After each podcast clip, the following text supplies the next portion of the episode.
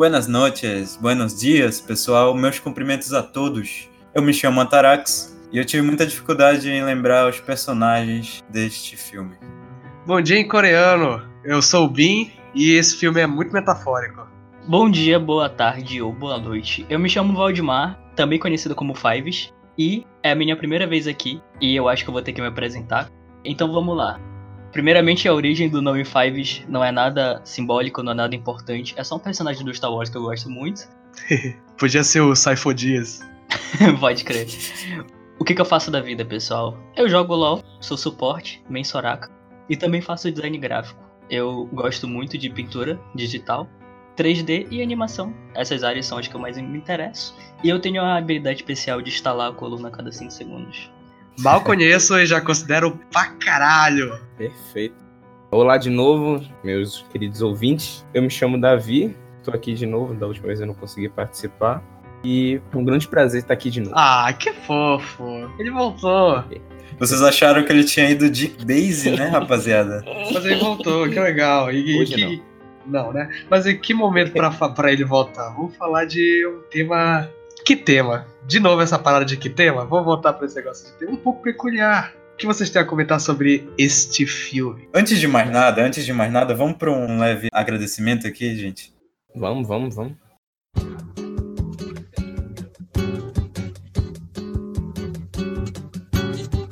Este samba vai pra. Você é querido ouvinte. Vamos lá. Agradecimento aos nossos ouvintes que estão nos seguindo. Lindo. E diretamente ou diretamente, maravilhosos, isso. Cheiroso. Muito bem asseados, nossos ouvintes. Saudáveis. Votam bem também, eu imagino. Hidratados, cara. Hidratados. Isso. Tem uma dieta à base de legumes. o cara da continua. Ok, ok. Esses ouvintes, esses três ouvintes, sacanagem, é mais que três. A gente quis separar aqui, eu tomei a liberdade de separar as pessoas que têm mais nos apoiado nesses três episódios. Cara, três episódios parece pouco, mas a gente já avançou muito nisso, E sinceramente. deu trabalho pra caralho. Deu Muitas muito noites de sono, trabalho. cagadas. É uma super produção, gente. A gente tem que trabalhar demais e o apoio de vocês motiva a gente a continuar. Ok, vamos aos nossos agradecimentos. Primeiramente, agradecer a senhorita Iris, também conhecida como Marguerita, que sempre apoiou desde o primeiro episódio do nosso podcast. Inclusive, dizem alguns rumores que ela quer participar de um certo próximo episódio aí. É verdade, eu ouvi falar que ela tá chegando perto e tá chegando com tudo. Agora vamos também agradecer a quatro estudantes da Universidade Federal do Pará, especificamente do curso de Engenharia da Computação. Sim, eu mesmo divulguei a eles, forçadamente. Especificamente, os três caras do teu lado, na carteira da direita. As quatro pessoas que falam comigo na turma. Muito obrigado, rapaziada. Ah, que isso, não seja modesto. Obrigado, Cara. Nicole. Obrigado, Pedro. Obrigado, Samantha. Obrigado, Flong. Sim, ele se chama Flong. Falou, isso é real. Ele é um streamer de LoL, muito conhecido. Diamante, Boa sorte. quase mestre. Long. Curti. Mas todos eles divulgaram, divulgaram bem. Muito obrigado, galera. E todos eles moram nos nossos corações. Com certeza. Um beijo. Muito obrigado. Agora um apanhado mais geral. Eu separei algumas pessoas que têm ajuda, ajudaram de forma pontual, mas o seu apoio foi bem significativo. Agradecer ao André Menino, um dos primeiros Ô, apoiadores, louco. Ô, louco. amigo do Davi. Surgiu, mano. Exatamente. Caraca! Foi um dos nossos Surgiu. primeiros apoiadores, o André Menino. Nem eu sabia, cara. Olha só, muito bom, né? Agradecer também ao Vitor Sazinho. Vitor! Beijão pra Não, não, você, não. onde quer que você esteja. Cara, eu não sei nem se tu vai ouvir isso, mas se tu ouvir, valeu, cara. Valeu por ter, Uma lambida no seu Tu é foda, tu é foda. valeu por ter gostado, cara. Isso já é muito. Agradecer também ao William Lima, a Brenda Lima e Daniel Lima, todos da mesma família. Ô, peraí, peraí, peraí. Tira o último que ele me deve 10 contas. É, pode tirar o Daniel. Nossa, sério? Sério, ele me deve 10 contas. Pode tirar ele. Mas todos os outros, beijão. Não, Muito não, obrigado não, por não, estar aqui. Quando, gente, Se ele colocar ele, ele vai estar te devendo mais 10 contos. Pra mim, é- essa é a regra. Tá aí, vamos acrescentar uns juros então. Tem que ser justo, né? Juros. Bota juros. Que tá essa dívida aí? Agradecer também a Flávia, que participou de uma leve divulgação. É isso, eu acho que a lista acaba aqui. Esses foram os, os nossos apoiadores mais recorrentes. E é isso, gente. Você que não foi mencionado, é, faça por onde? Nos ajude, senão você não vai aparecer no próximo. Faça Se merecer. você acha que a gente foi injusto contigo e quer reclamar sobre a gente não ter falado do teu apoio, é, nosso e-mail tá na descrição do episódio, como sempre está. Disponível a reclamações. Pode, Pode denunciar à denunciar. vontade, cara. Pode lá denunciar. Mande seus e-mails pro e-mail na descrição. Inclusive, recebemos vários nesses três últimos episódios. É, é interessante ver como o pessoal gosta de interagir com o e-mail ainda. Então é isso, vai estar lá na descrição. Fiquem à vontade. Eu, pessoalmente, uso o e-mail como WhatsApp. E uso o WhatsApp como Caraca, é a grande reviravolta do mundo, né? Vida de freelancer é quase isso, cara. Meu Deus. Já, já vi que esses dois vão interagir muito. Os caras têm muito em comum, velho. Mas, sem mais delongas, vamos pro tema.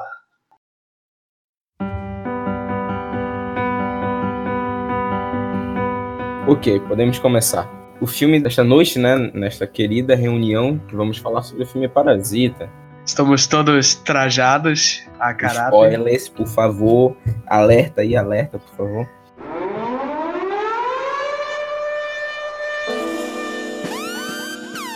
Entering spoiler zone. Acho que a gente pode começar dando uma pincelada mais ou menos nesse filme, né? Sim. Pode começar a falar, mas não muito a fundo, né? Porque aí não vai ser uma pincelada, certo? Aí seria tacar a tinta direto na tela. Bom, a gente pode dizer que a família, né? A família do, do Sr. Kim, certo? Eu chamo ele de Seu Ki. Eu apelidei de ah, carinhosamente. Digamos que a família dele é fudida. Fudida? Fudida! Fudida. Deu um, um pizinho aí na hora, mas ok. É, a gente pode dizer que realmente ela tá acabada, mas tem uma coisa que diferencia eles. Eles são espertos. É, mas antes disso, é, vamos, vamos deixar claro, a gente não tem nada contra fudido. Fudidos são legais, a gente conhece muito É, fudido. A gente mesmo é fudido, ok? Não, não, Nós estamos dizendo um Não nos julguem. entendeu? Somos universitários. É só falar que a gente é universitário. Uma das primeiras coisas que a gente consegue identificar tipo, da família é que elas sempre tentam dar um jeito. E especificamente essa tenta dar um jeito pra tudo.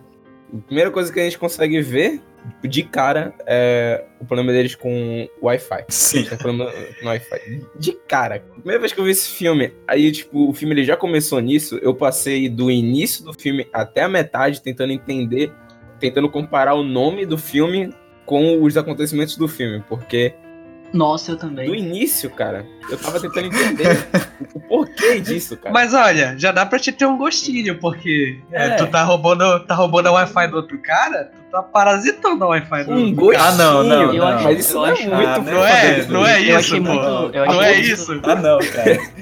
Isso é coisa de máfia Eu achei muito da escocese. Isso é coisa de máfia escocese.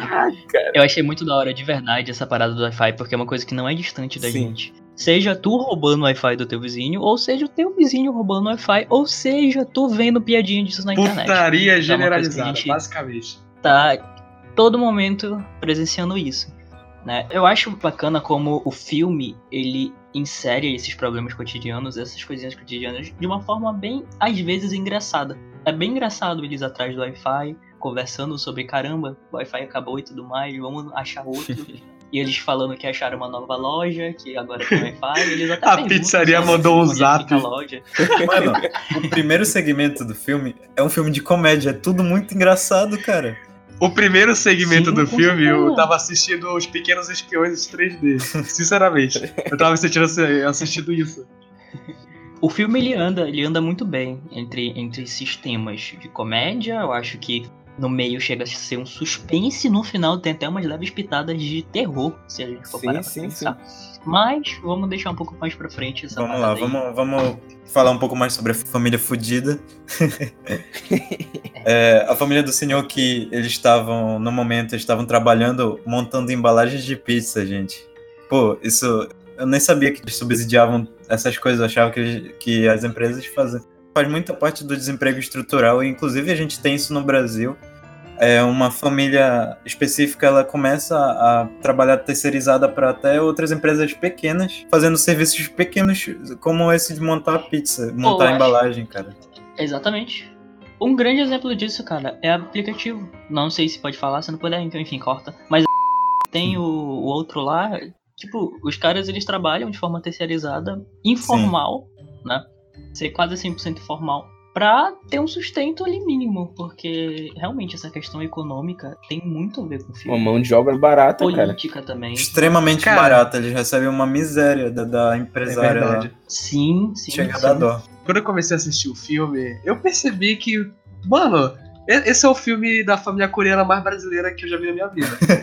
Sim. Porque isso é, isso é literalmente o que muita gente passa aqui. Eu falo brasileiro, ok, isso acontece em todos os lugares do mundo, isso é completamente compreensível. Mas no Brasil é especialmente porque aqui a disparidade econômica é gritante.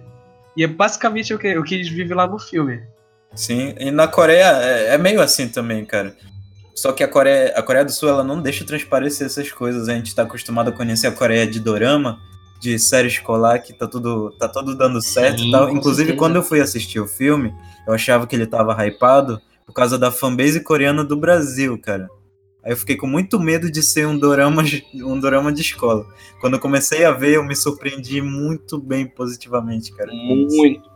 O início dele já explica, já explica não, já exemplifica que ele não vai seguir uma estrutura de filme comercial coreano. Ele vai seguir a estrutura de um filme acadêmico pra competir com outros, outras grandes produções do cinema. Pelo menos eu vi desse jeito. Não, também. também. Vi algo. Não especificamente algo, tipo, muito foda, algo muito bom.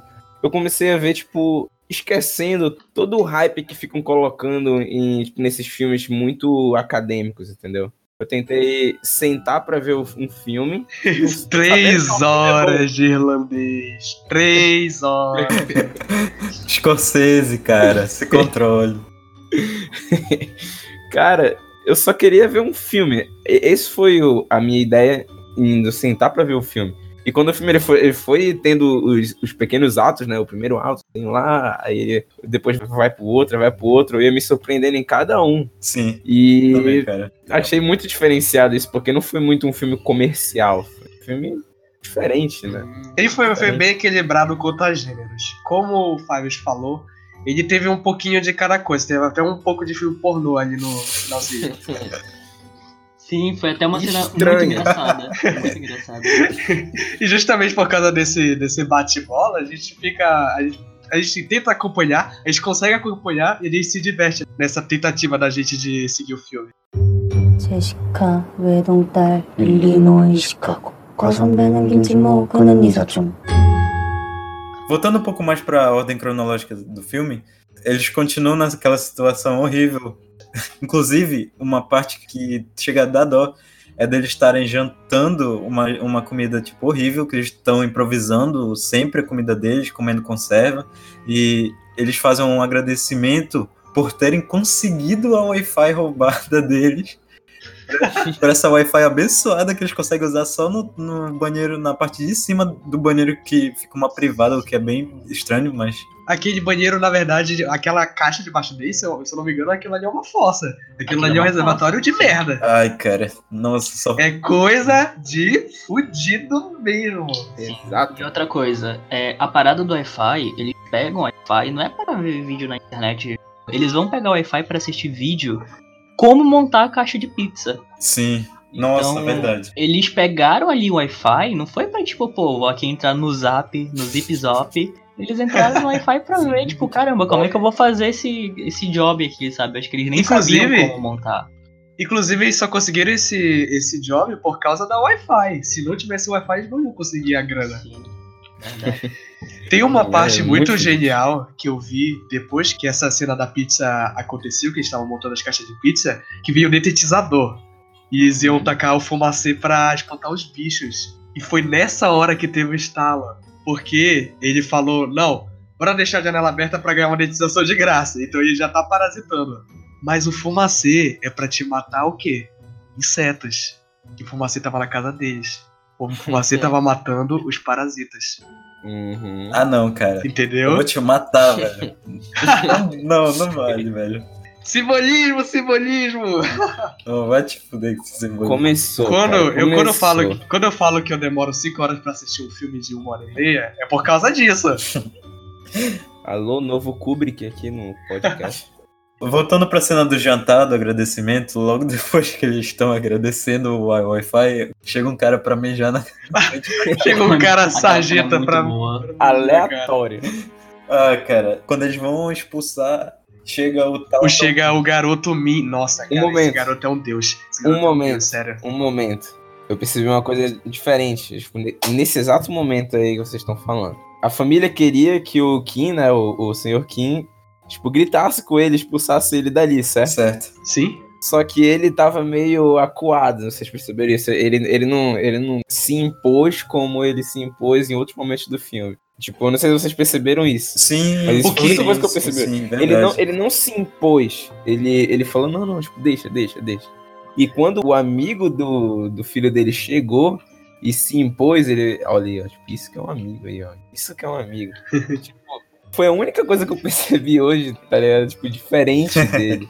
Nossa, isso- essa tua sacada foi muito boa, porque logo de início eles sempre querem almejar essa melhor condição e do ponto de vista deles eles percebem o quanto essas pessoas mais favorecidas têm uma postura mais forte e Uhum. tal. Como o Min chegou já. Como se eles fossem os desbravadores, as pessoas com que eles vão se sustentar justamente por causa desse negócio de parasita. Exato.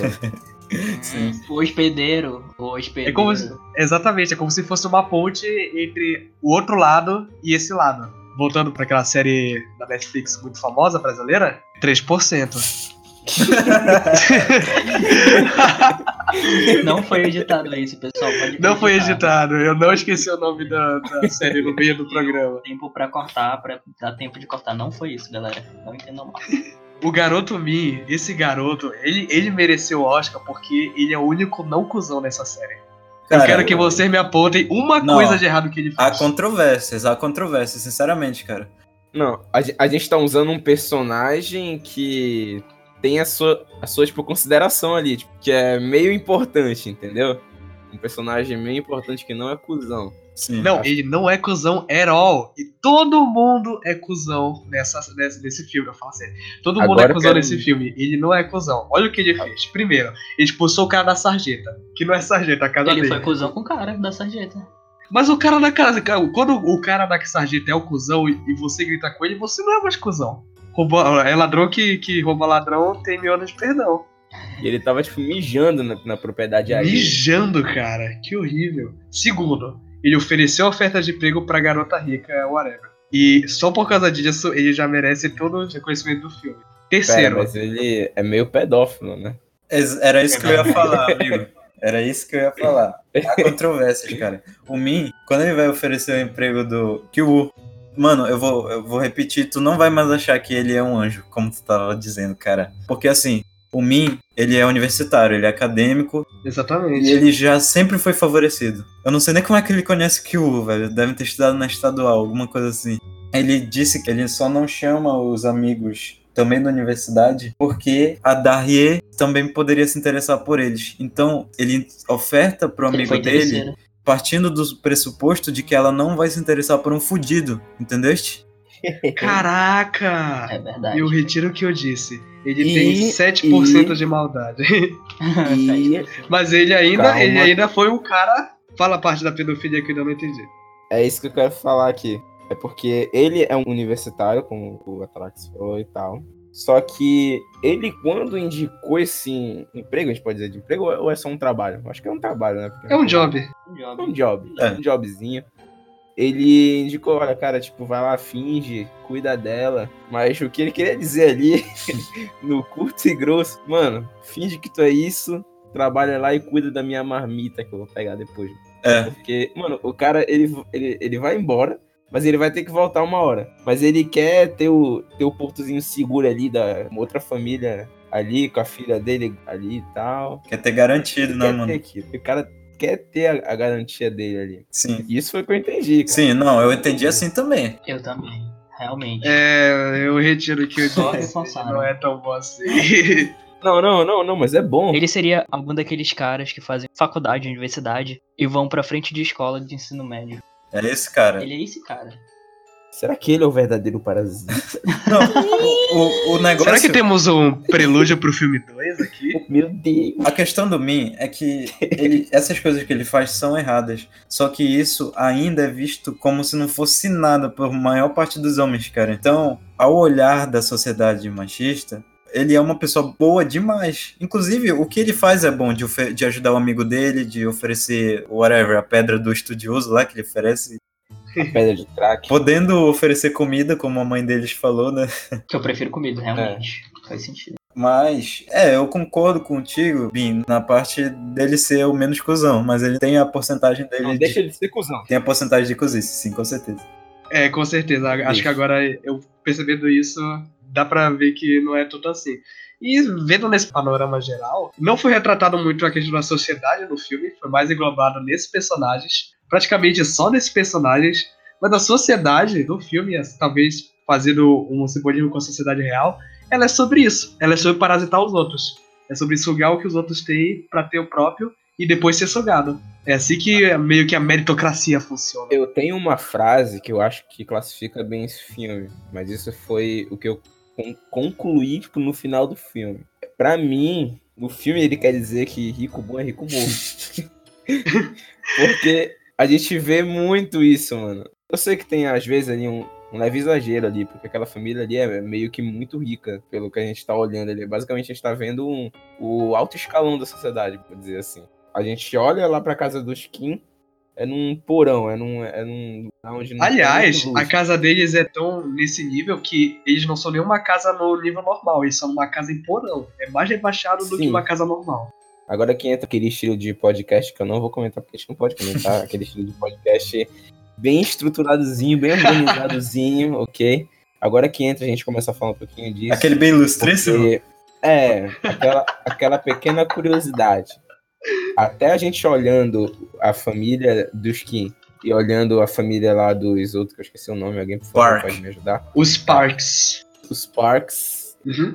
Quando tu vai pra casa dos Kim, tu tem que descer uma escada, e quando tu vai pra casa dos Park, tu tem que subir uma escada.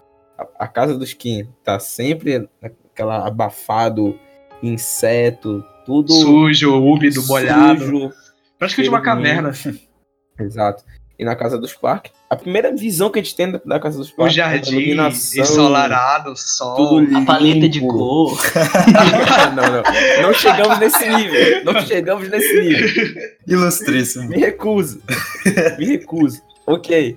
Essas são as pequenas curiosidades que o, o diretor, por favor, por favor, por favor. Bom John nome. O John Bom Bon. João. Eu Tá. chamo ele de João Bom. Porque ele é o Bom João. O João Borro. Buongiorno. Bom João, Bom João, Bom João. O Bom João, o Bom João, ele colocou essas pequenas divisões, né? Pra gente saber que a família fudida é a família foda. Certo. Tipo, no momento em que eles, no caso, o filho lá chegou pra já fazer a introdução pra dar aula pra filha do Spark. E tem uma divisãozinha em que tá a empregada e quem tá a filha. Aquela pequena tipo, divisão bem, bem sutil, tá ligado? É tipo, olha, aqui tem uma pessoa pobre e aqui tem uma pessoa rica. Isso vai ter ao longo do filme todo.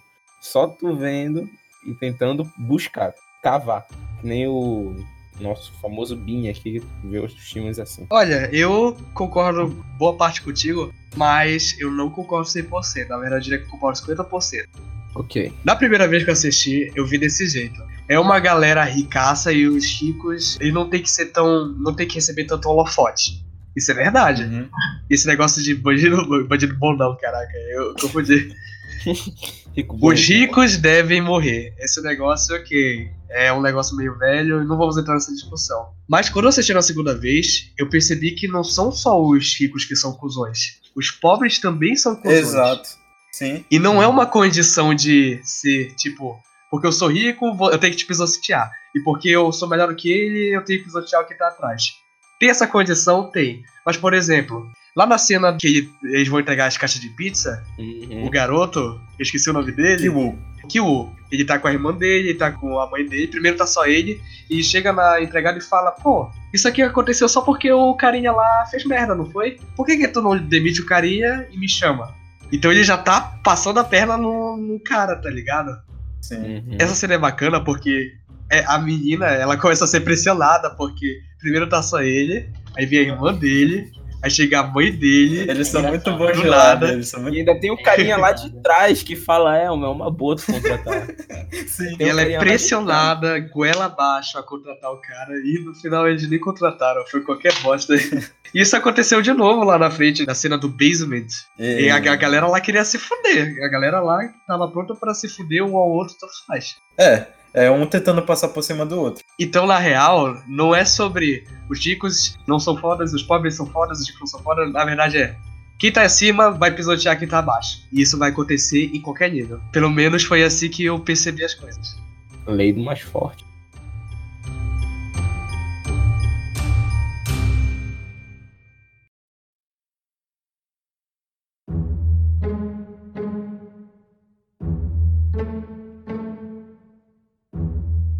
Kiwu, ele aceita o trabalho de bom grado. Ele vai para sua primeira aula barra entrevista com a mãe. Inclusive, eu gosto muito do- da personagem da mãe do Spark, que é a, a Yeon Kyo. Não, realmente, eu curti muito a atuação dela, Muito cara. boa atuação, incrível. Da moça lá, a dona da casa e tudo. Sim. Sim, ultra É muito boa, expressiva. muito Ela boa. conseguiu pegar o estereótipo bacana. Sim, ótimo. Eu achei ótimo. Do nada lá ela manda uns. Meu Deus! Manda. Mano, porque ela, ela é muito legal, ela é ao mesmo tempo muito legal e ela é cheia de preconceitos ao mesmo tempo e não percebe, sabe? Sim, sim. E o engraçado é que tem uma cena em que o pai da família, pobre, eu esqueci o nome dele, perdão. Senhor Kim. o que, senhor Isso, ele mesmo. Chama de Kim Kim. Ele tá conversando com a família dele, na casa dele, e ele fala que aquela mulher ela é muito bestona, ela é muito, ela é muito lesona e que dá pra passar a perna nela e tu fica tipo cacete, uma, uma pessoa que eu tava achando bacana, olha o que, que ele tá falando dela, entendeu? Uhum. Então às vezes a gente entra no impasse até com a família que é mais pobre, né? Que eles ficam tipo, caralho, eles realmente estão chamando todo mundo de cuzão, que eles querem passar a perna em todo mundo. É. E a gente aqui só curtindo os personagens. Sim. Então, é meio que impasse, assim, que tu entra com os próprios protagonistas do filme. Eu acho bem da hora.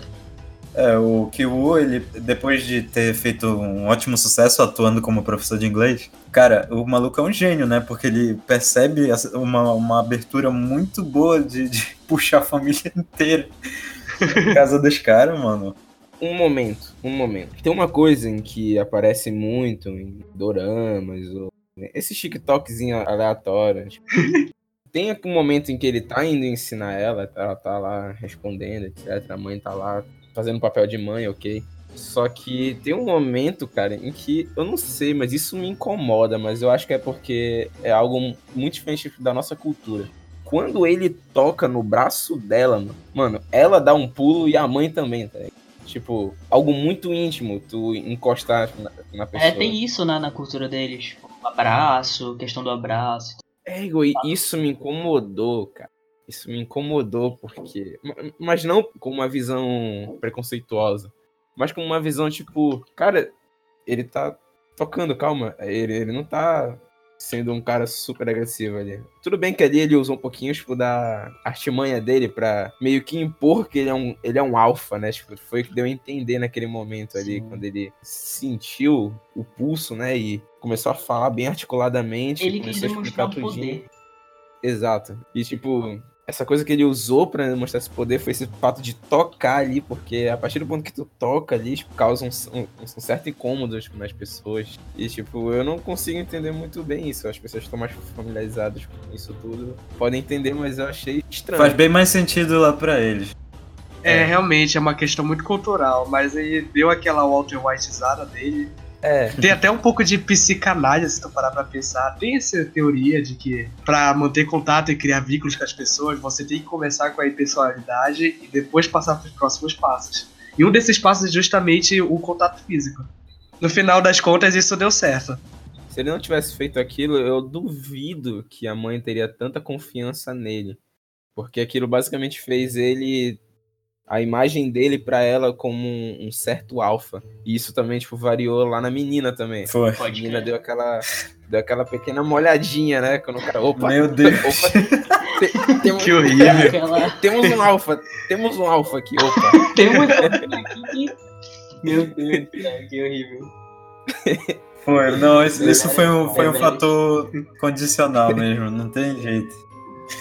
Oh, e tu me fez parar pra pensar agora, e isso é um pouco genial que tu mencionou agora, porque a gente tá falando de relações de poder, de luta de classes. Mas essa relação de poder de quem é o alfa, de quem é o alfa, de quem é o dominante, de quem tá tudo armado, ela não, não tem essa barreira de poder econômico, no caso. É um dos poderes que ele tá usando pra melhorar a, a estima dele, melhorar a, a condição social dele, justamente. Então é engraçado ver esse revés, porque a gente tá falando de relações de poder. E a gente tá falando de várias relações de poder. Da- no caso, o poder monetário e o poder manipulativo. Sim. Que é o único poder que a família aqui tem pra fazer essa ascensão de classe. Realmente, boa. Caralho, mano. Valeu, Davi. Davi é foda. Nada. 제시카 외동딸 일리노이 시카고 과선배는 김치모 그는 이사촌 Bom, é, antes da gente continuar, porque o filme tem uma certa ordem cronológica que vai acelerando e da feita que a gente começar a gente não vai parar. Claro, vai ter momentos em que a gente vai falar, só que bora dar essa, essa pequena palhinha.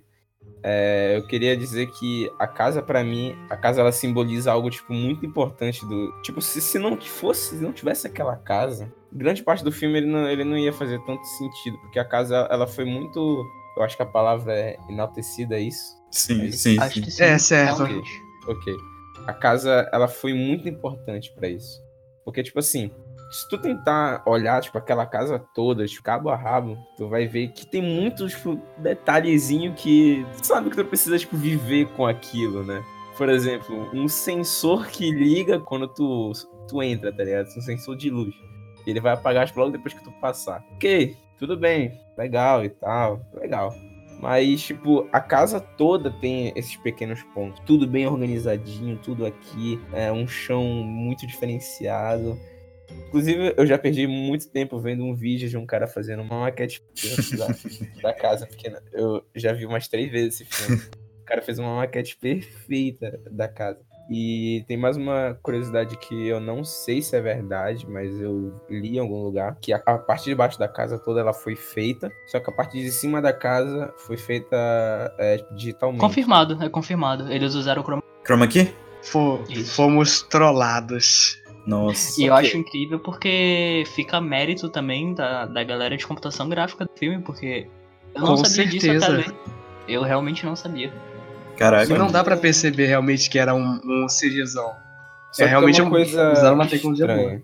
Tem, uma, tem uma coisa estranha aí pra mim. Porque, tipo assim, fazer tipo, essa computação gráfica, o quê? Foi diferenciado, uma curiosidade diferenciada. Mas que no meio do filme a gente não, a gente não percebeu. Então, no, no final das contas, whatever. É. Só que Que whatever. o dinheiro que eles gastaram pra fazer isso tudo não seria o mesmo dinheiro que fazer a casa mesmo? Acho que não. Acho que Não, não, cara. não. Acho que não chega nem perto. Será? Até porque Não não é uma coisa que fica se movendo, não tem movimento. E se isso for, na verdade, uma metalinguagem de que construção civil é coisa de pobre Ah, não, não. e CG é o futuro? Parou, parou, parou, parou. Estamos, estamos chegando em um ponto que a gente não quer chegar, a gente não quer virar. Os caras- O cara que mais Isso. repudiou. eu não acredito. Não, não, não, não, não. Esse, esse, momento, esse momento tem que ficar marcado. Uma coisa eu tenho certeza que não é CGI, que é aquela geladeira cheia de água voz. Aquilo é inaceitável. Água voz é Pô, inaceitável. eu nem sei o que é isso, cara. uma é a água água- mais cara do mundo. É, tipo, aquela água que é, sei lá, tipo, tirada, tipo, de, de um iceberg lá na Antártida, tá ligado? Aí, louco. mano, não sei, é o mais caro que tem, não sei, não sei porque tem, tem- tinha tanto, cara. É a água do, do episódio do Tonio na parte 4 de Jojo. Que ele tira do Monte Kilimanjaro. Ah, não. Puta que pariu de novo. Referência a Jojo, tem que ter. Mano, todos os bota a música de novo. Vai ter que colocar de novo, não tem jeito. Meu Deus, é uma marca do cara. Logo depois do nosso meninão Kiwo fazer uma mega impressão pra senhora da casa, junto da sua filha, da Rie. Eles descem pra continuar o papo, já que ela super confia nele, já bestona. Começa a falar um bocado de coisa. ela mostra a casa e nisso. Ela mostra o quadro. Ah, a garota é de Illinois. É, Se viesse uma artista de Illinois na minha casa, eu, Mostra. eu aceitaria. Mostra o quadro. Mostra o quadro e o moleque chama o filho dela de chimpanzé. Sim. Tá ligado? é, é- é um chimpanzé, certo? É um autorretrato. É, Muito Muito perfeito, bom, cara. Ri. Perfeito.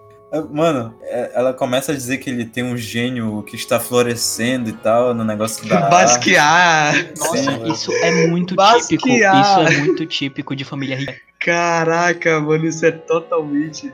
É um Meu Deus. prodígio. Isso é muito, muito, muito coisa de fuder. Ele é o próximo presidente do mundo. Nada contra. Nada contra a família riquinha, tá? Se tiver alguém riquinho aí, eu só quero tomar. E se você tem um potencial, você sente, sente que você tem um potencial verdadeiro, então explore. Não, não fique desmotivado porque a gente falou agora. Tem alguma família rica ouvindo? Vamos se aproximar aí, vamos conversar, pô. Nossa, ele Achar um patrocínio, Não tem nada a ver com a história desse filme, ok? Não tem nada a ver, só quero conversar. apresentar um amigo meu.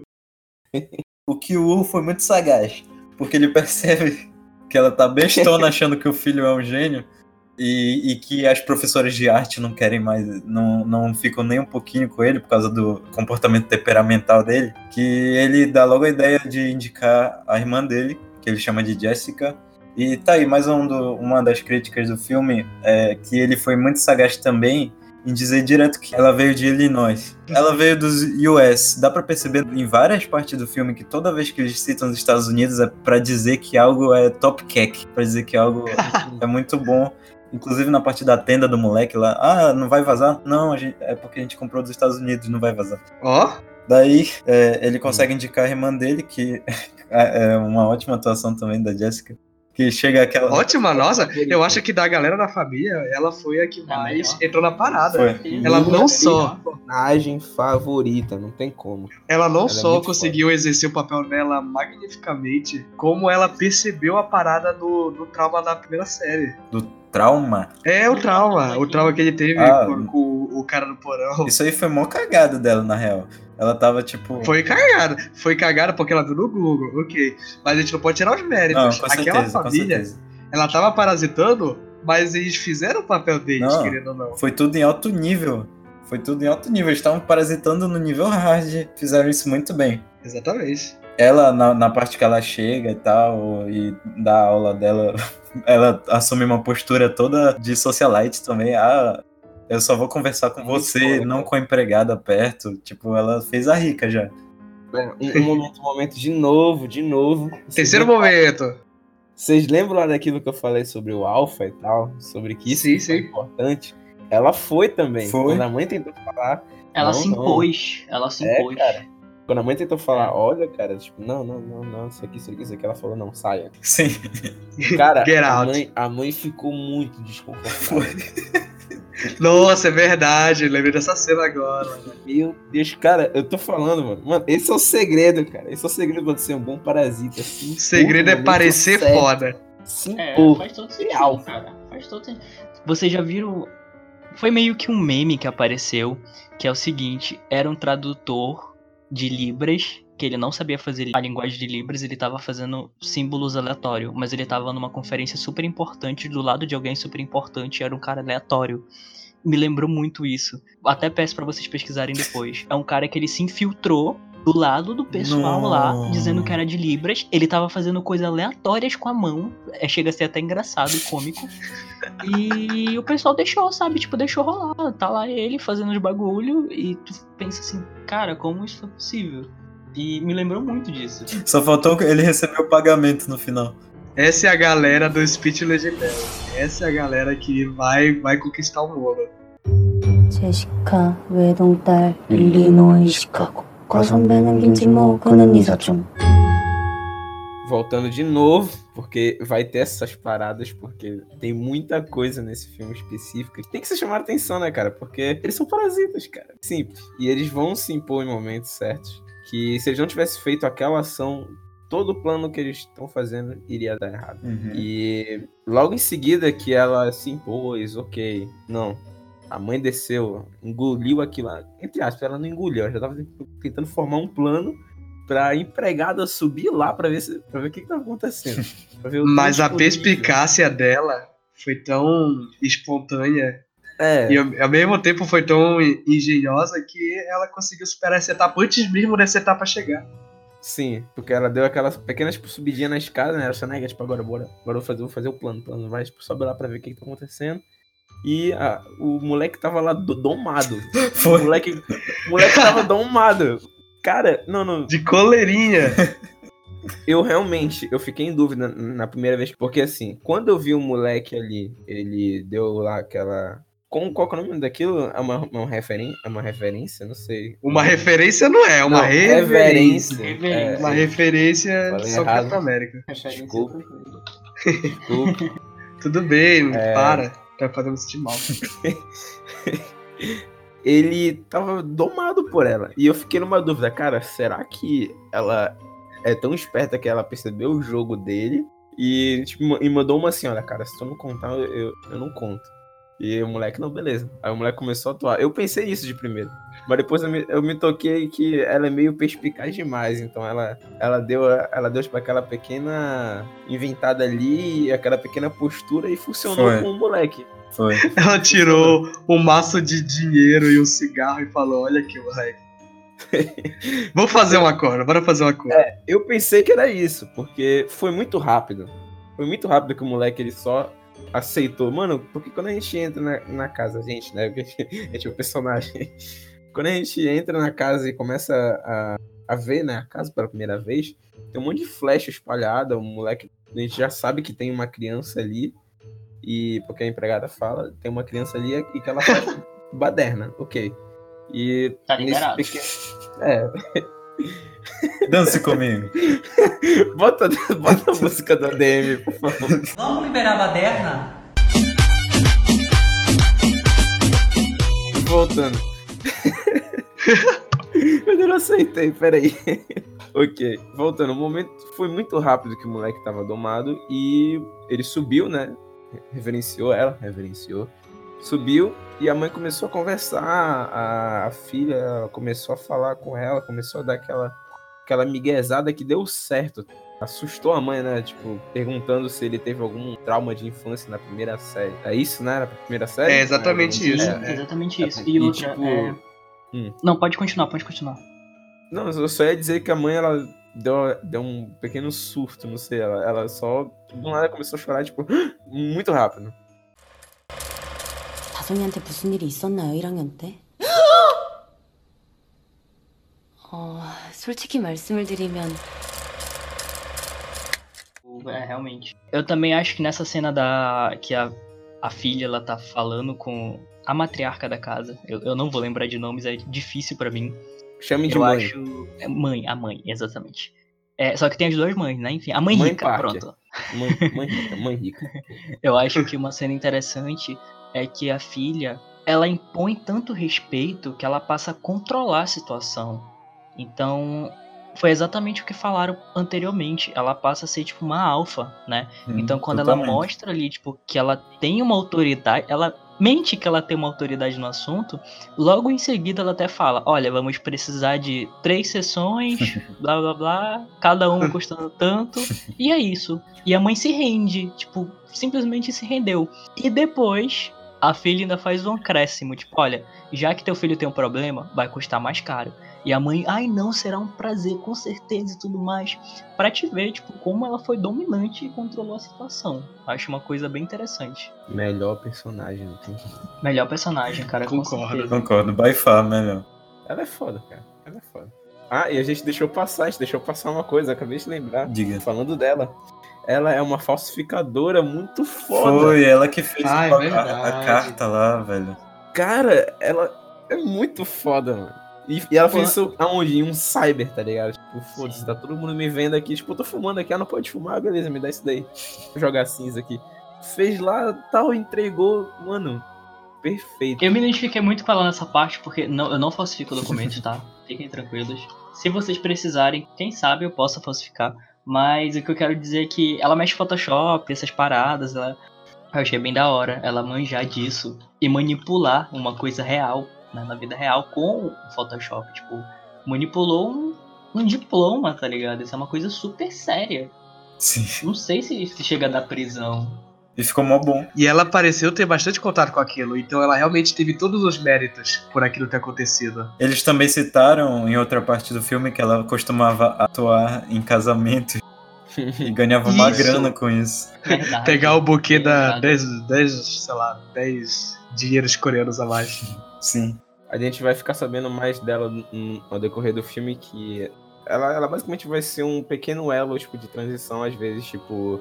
Tem um momento em que eles vão comer, tipo, logo depois daquilo e tal, a gente já vai chegar nessa parte em que ela fala pro irmão que, que a gente já pode passar pra próxima fase, que ela já colocou uma armadilha. Sim, ela conquistou com maestria a mãe Park. E daí, mano, ah, ela dominou meu moleque também, como vocês citaram. Daí ela, eles já tiveram, eu acho que não foi de primeira, né? Eu acho que foi em outra lição já que, que eles ouviram a abertura pra indicar o para Não, não, não. Pera, foi na mesma noite que teve a onda do chofer? A onda do chofé foi na noite que ela chegou na casa e fez esse disclaimer pra mãe dela e conseguiu conquistar todo mundo.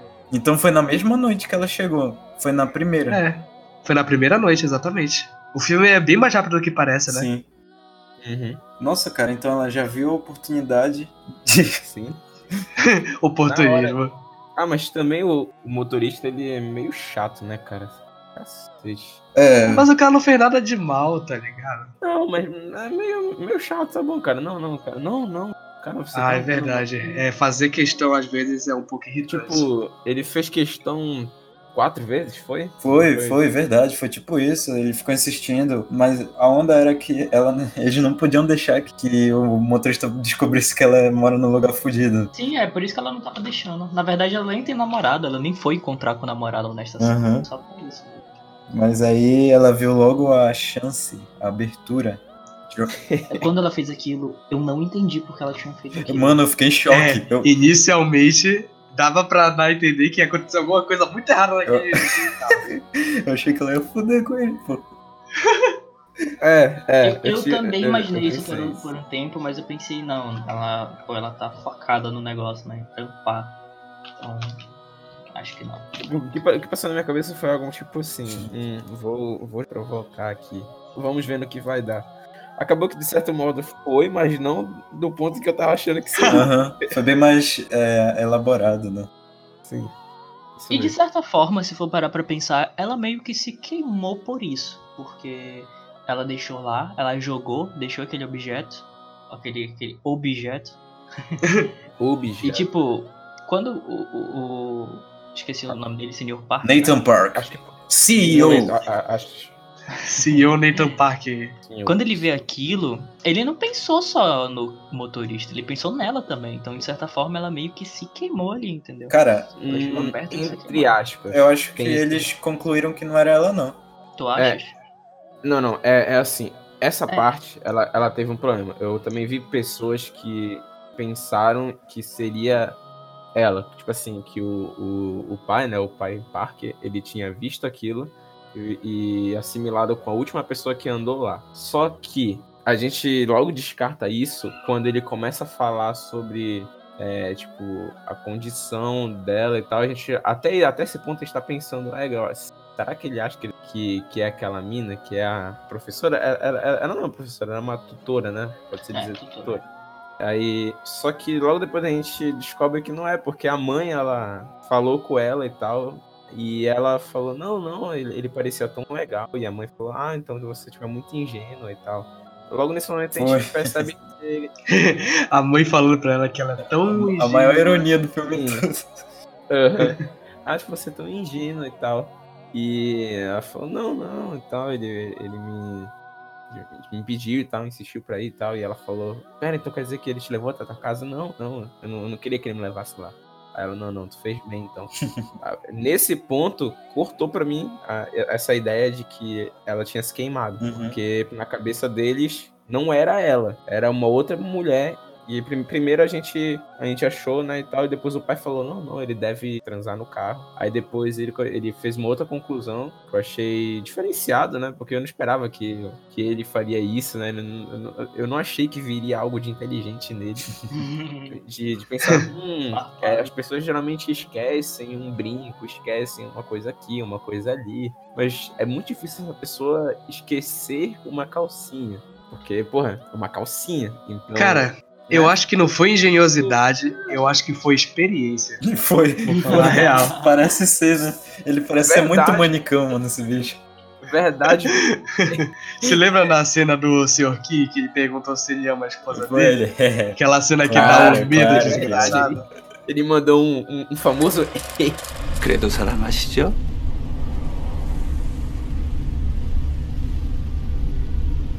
Ha 아이 그럼요. 사랑하죠. Foi. Ah, com certeza ele deve trair ela, cara. É, cara, o cara tem poder, mas não é esse o ponto. A gente tá dizendo aqui que ele primeiro achou que fosse, né, Aham. uma mulher tipo aleatória, depois ele foi concluindo que não, uma mulher aleatória não vai esquecer a calcinha.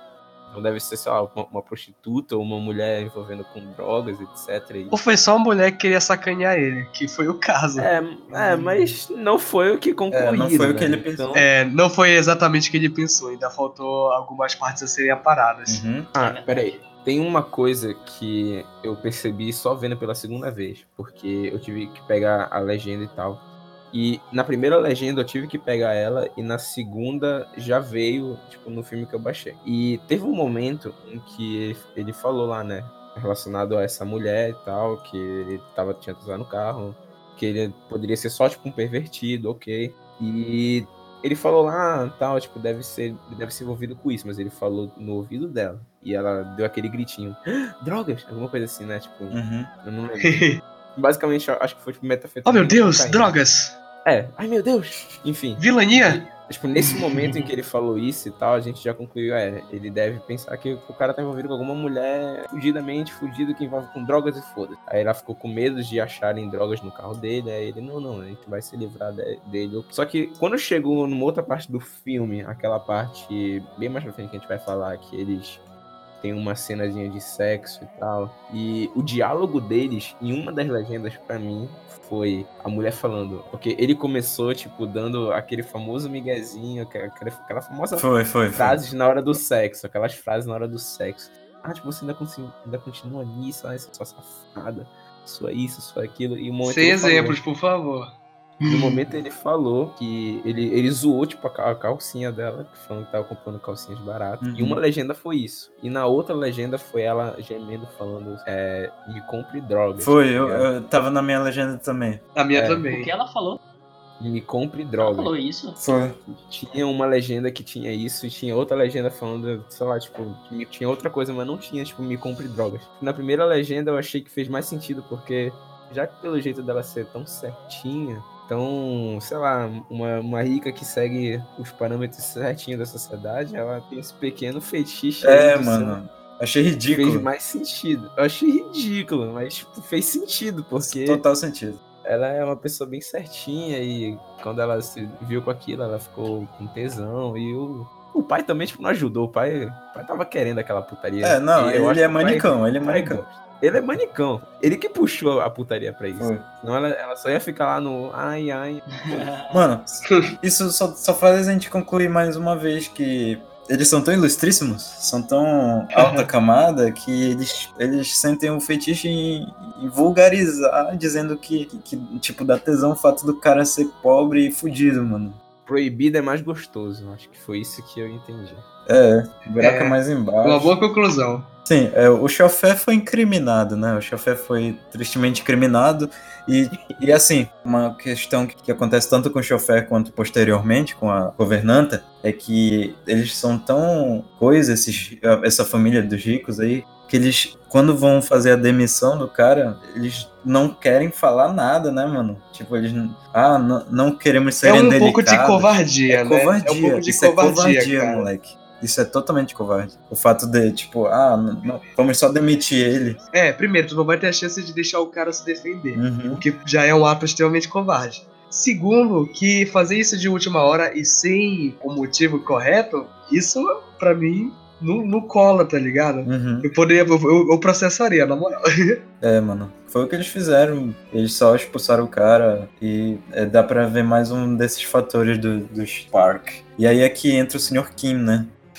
Famoso. Eu, eu acho engraçado a conversa que o Sr. Kim tem com, com o, o Nathan Park. Porque ele foi o que mais chegou perto do pai, né? Os dois pais, né? Foram os Exatamente. eles interagiram de uma forma bem espelhada. Porque logo, na entre... logo quando ele vai se apresentar, ele vai no prédio do Nathan Park, que ele trabalha lá. Ele tá mexendo até com os dispositivos lá e tal. Aí Que são headsets. são, ele se apresenta e tal, e depois eles já fazem tipo um test drive. Estávamos falando sobre a interação do pai rico e do pai pobre, né? E Parece um título de momento- vídeo do Whindersson Nunes. E mais Nossa. um momento, vemos de novo um momento alfa. Nem, nem tanto, porque eu não sei se vocês perceberam, mas pra mim, o Sr. Kim, ele era o, o famigerado urubu, né? Ele não era o cara que ia lá e era o fodão. Ele ainda não tinha virado um parasita. Ele um cara que ficava comendo ali aquela, aquela coisa que tava jogada no chão ali. Por quê? Porque ele não se impõe tanto quanto os outros. Ele parecia um pouco medroso, ok? Só que ele, ele sabia que tinha momentos em que ele tinha que se impor. No carro foi um momento, mas não foi tão acentuado quanto os outros. A ponto de a gente falar, caralho, esse foi um momento foda. Não foi isso. Teve um momento em que ele desligou o GPS, porque ele não queria eu ficar ouvindo aquilo. E muito provavelmente já tava de saco cheio junto com o pai. Uma igualdade deles ali. Tipo, não gostava de ficar ouvindo essa falatória toda no meio lá de. Viradinho, vira. E o cara foi seguindo, né? Daí foi indo direto. Daí a família já tava basicamente encaminhada já pra, pra se virar. E foi indo.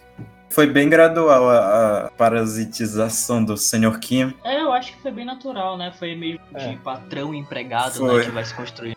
Ele foi o que menos atuou, digamos assim. Sim, A sim. maior atuação dele nessa parte inicial foi quando ele apresentou o serviço do Care pro Sr. Nathan Park. Sim, verdade. Hum, essa parte. Quer comentar alguma coisa sobre essa parte? A gente esqueceu de falar um pouco da empregada, né, cara? Até então ela não era tão importante, ela fazia um papel de mais ou menos uma conselheira, mas até agora ela não teve essa importância tão vigorosa pra composição dos personagens. É, ela tipo, vai entrar mais pra frente. Sim, com certeza. Tipo, nem no filme, cara. Ela, tipo, até esse ponto, ela só era uma mulher que tava ali. Eu existindo. acho que ela só é importante na relação com quando a empregada sai, aí a em- ex-empregada volta com aquele problema lá do porão, que a gente vai Sim. falar daqui a pouco. Eu Aham. acho que nesse, ne- nesse ato aí, nessas ações, ela é bem importante, porque ela que tá à frente nessa, nesse momento. Pra mim, ela começou a existir quando a menininha, né? A, a Lolizinha lá queria comer. Queria Que comer isso? e o professor lá tá pra ela, né? Whatever. E ela queria comer pêssego. É pêssego. Uhum. Ela queria comer pêssego, mas não podia. Era um fruto proibido, né? Porque a, a empregada não podia chegar perto que ela morria. Tossia, espirrava, fazia. morria ela. Só foi a partir daí que eu comecei a. É verdade, ela existe, né? Ela não, ela não vai ser só um- uma sandália que tá ali na, ali na. Agora que tu me fez parar pra pensar, talvez é, desse pra dar uma ênfase mais interessante pra essa personagem no início do filme, como ela fosse a personagem que suspeitasse das coisas. Porque mais pra frente a gente descobre que ela compadece da situação da família aqui. Então, eu não acharia assim tão surpreendente se ela começasse a suspeitar da atitude dessa galera. Ah, veio um dia um garoto que aprende inglês, e esse cara recomenda uma garota que é de e essa garota recomenda um motorista, e esse motorista recomenda uma outra mulher. É um pouco suspeito. Ela deve ter começado a suspeitar, só que logo quando ela ia ter chance de suspeitar mais, ela rodou, né? É, aconteceu isso. Podia ser uma oportunidade, mas a gente não foi muito explora- explorado. Ficou mais pra cabo do de quem tá assistindo. O jeito que a empregada rodou foi genial. Aquela cena, ela merece ser muito aplaudida por causa da construção dela. Tudo começa a partir daquela informação. A informação de que ela, na verdade, tem essa alergia foda pêssego. E logo em seguida, eles começaram a montar, criar scripts é, fazer suposições do que vão falar, roteirizar Atuar. algumas coisas. Atuação, exatamente. Eles começaram a treinar a atuação. O garoto Kyu começou a dar umas pautadas pro pai dele, porque o pai, o pai dele não tava mandando tão bem. E no final das contas, teve aquela cena do, do pêssego. A cena que tiveram o maior time nessa. toda essa composição foram as cenas das pitadinhas de pêssego, que eu achei genial. A Uhum. música vai construindo, vai construindo aquele of the Mountain King, aí vai crescendo, vai crescendo, vai crescendo. Aí teve as pitadinhas pra dar o time, aconteceu duas vezes, e no final tem ela tossindo no, no lixo, e o Sr. Kim chegando na sagacidade com o ketchupzinho do, da pizzaria, Uhum. taca o ketchupzinho, puxa o lenço, olha aqui, a tuberculose aqui vai morrer É. e vai matar todo mundo com ela. Bora, bora tirar ela da casa. Essa foi uma jogada de mestre. E mais uma coisa, é, eu não. No início eu não tinha entendido muito bem o fato do Sr. Kim ele tirar uma foto e atrás tipo, dele tá a empregada. Depois eu descobri que conforme a música, a música ela foi ajudando muito, que foi crescendo, eu fui entendendo que era mais uma jogadinha deles montarem uma mentira, né? Porque ele. que ela tava tipo no hospital e tal. E, e alguma coisa já foram inventando tuberculose e aquela coisa toda. E a música foi crescendo, foi crescendo, as- as coisas foram se encaixando. E no finalzinho, a última tipo, transição que teve foi que a gente deixou o ketchup, porque eles estão usando o ketchup lá da pizzaria que, que eles estavam enrolados no início do filme. E quando ele bota o ketchup lá no, no, no papelzinho, né? E tira, ele levanta devagarzinho, a música É muito sincronizada. Termina gloriosamente. Parece que tá, tá correndo uma cena de obra de arte ali, sabe? Sim. Aí a mãe fechou o olho, a mãe fechou o olho, Aí suspira. Eu achei muito nessa cena. Aí essa apaga. Muito bom, muito bom. A real é que toda essa cena foi construída pra realmente parecer uma obra renascentista de interpretação e ela conseguiu. Melhor cena do filme, executada muito bem. É, Eu acho que é, sim. tipo, eu diria que sim. Gostei muito também.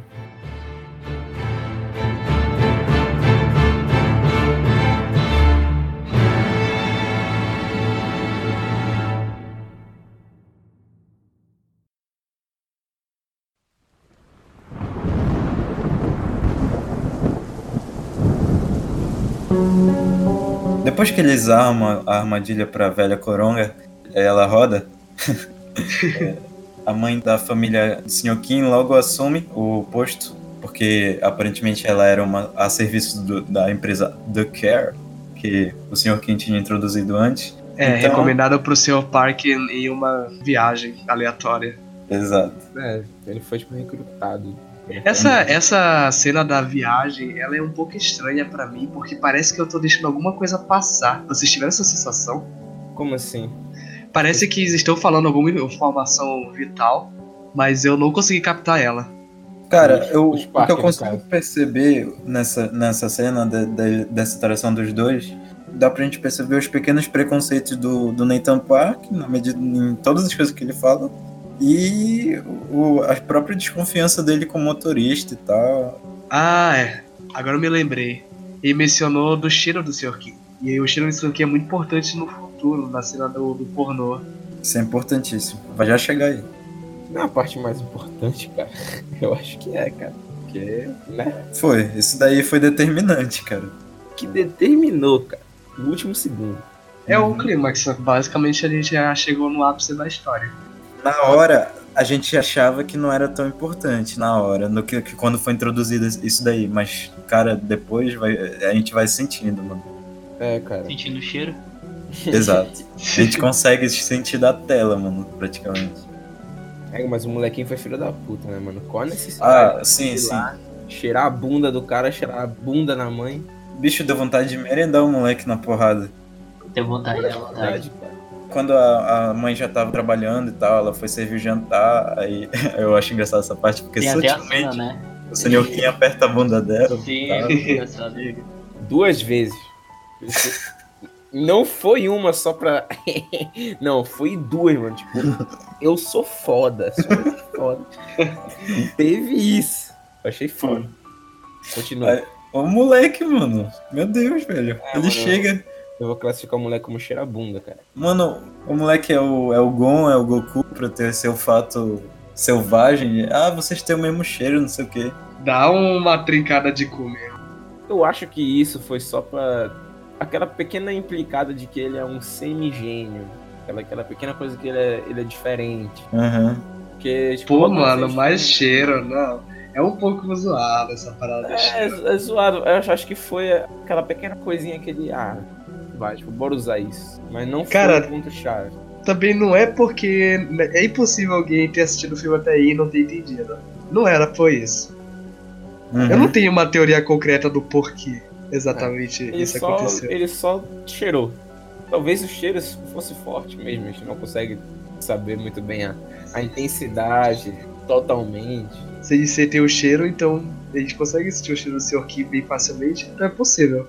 Lá da mina, ele, ele consegue sentir muito bem o cheiro. E esse cara tem uma sorte, porque ela é muito foda. Ela é muito foda.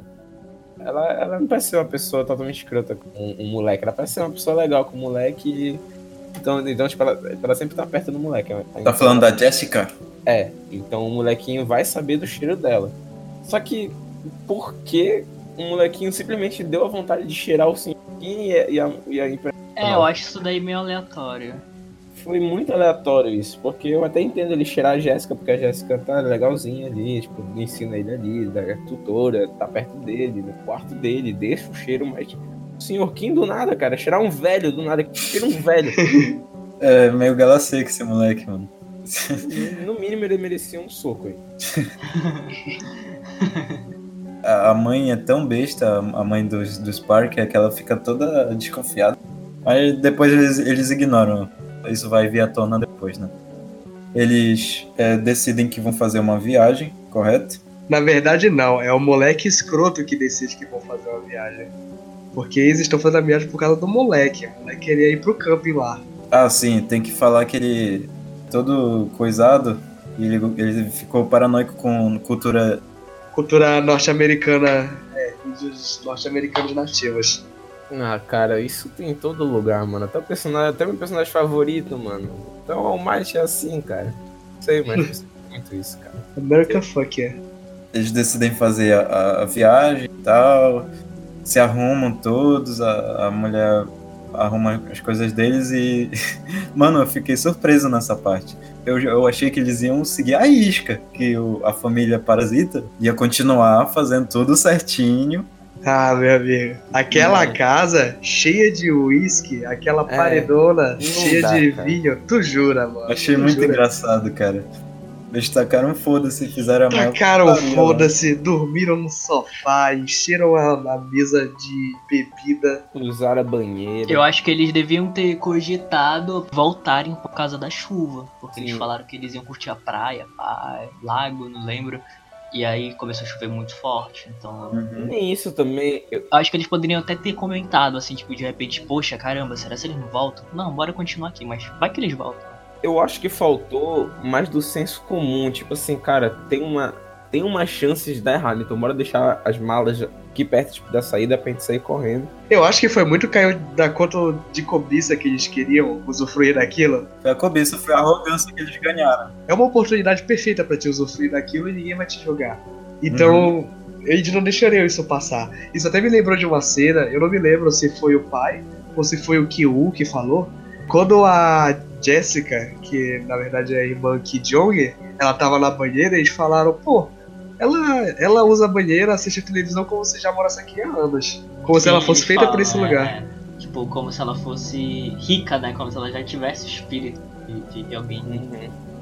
Acho interessante.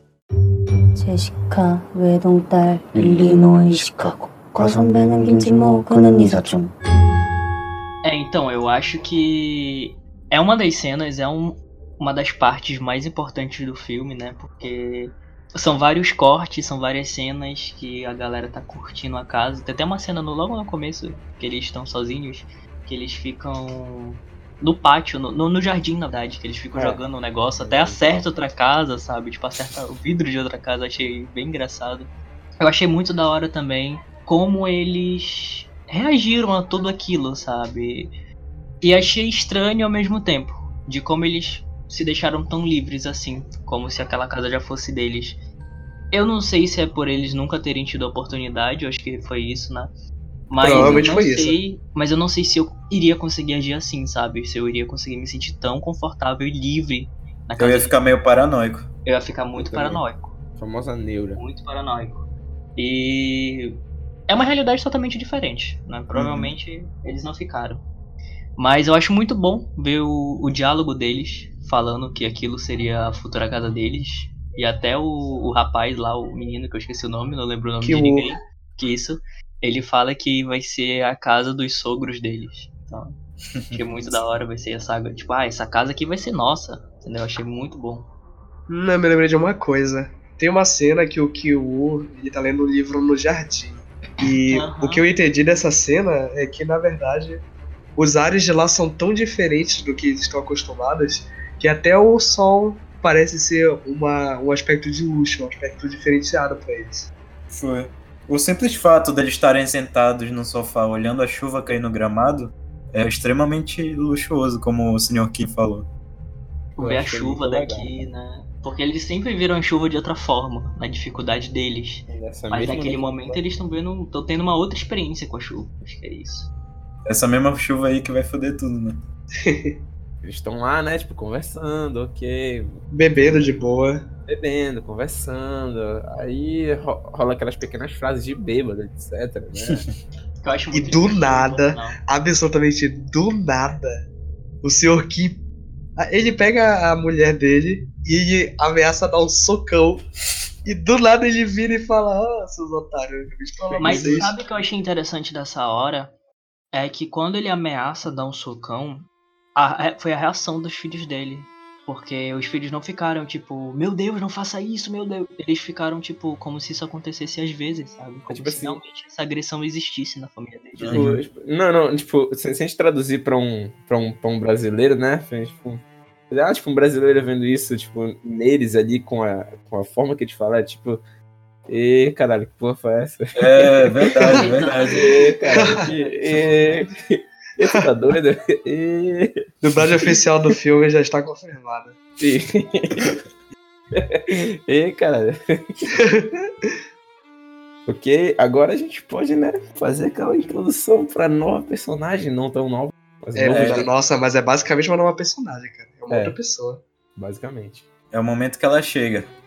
Eles estão, durante a reunião deles, fazendo a maior algazarra, quebraram louça, quebraram as taças de vidro lá, as garrafas, tudo. E do nada toca a campainha, mano.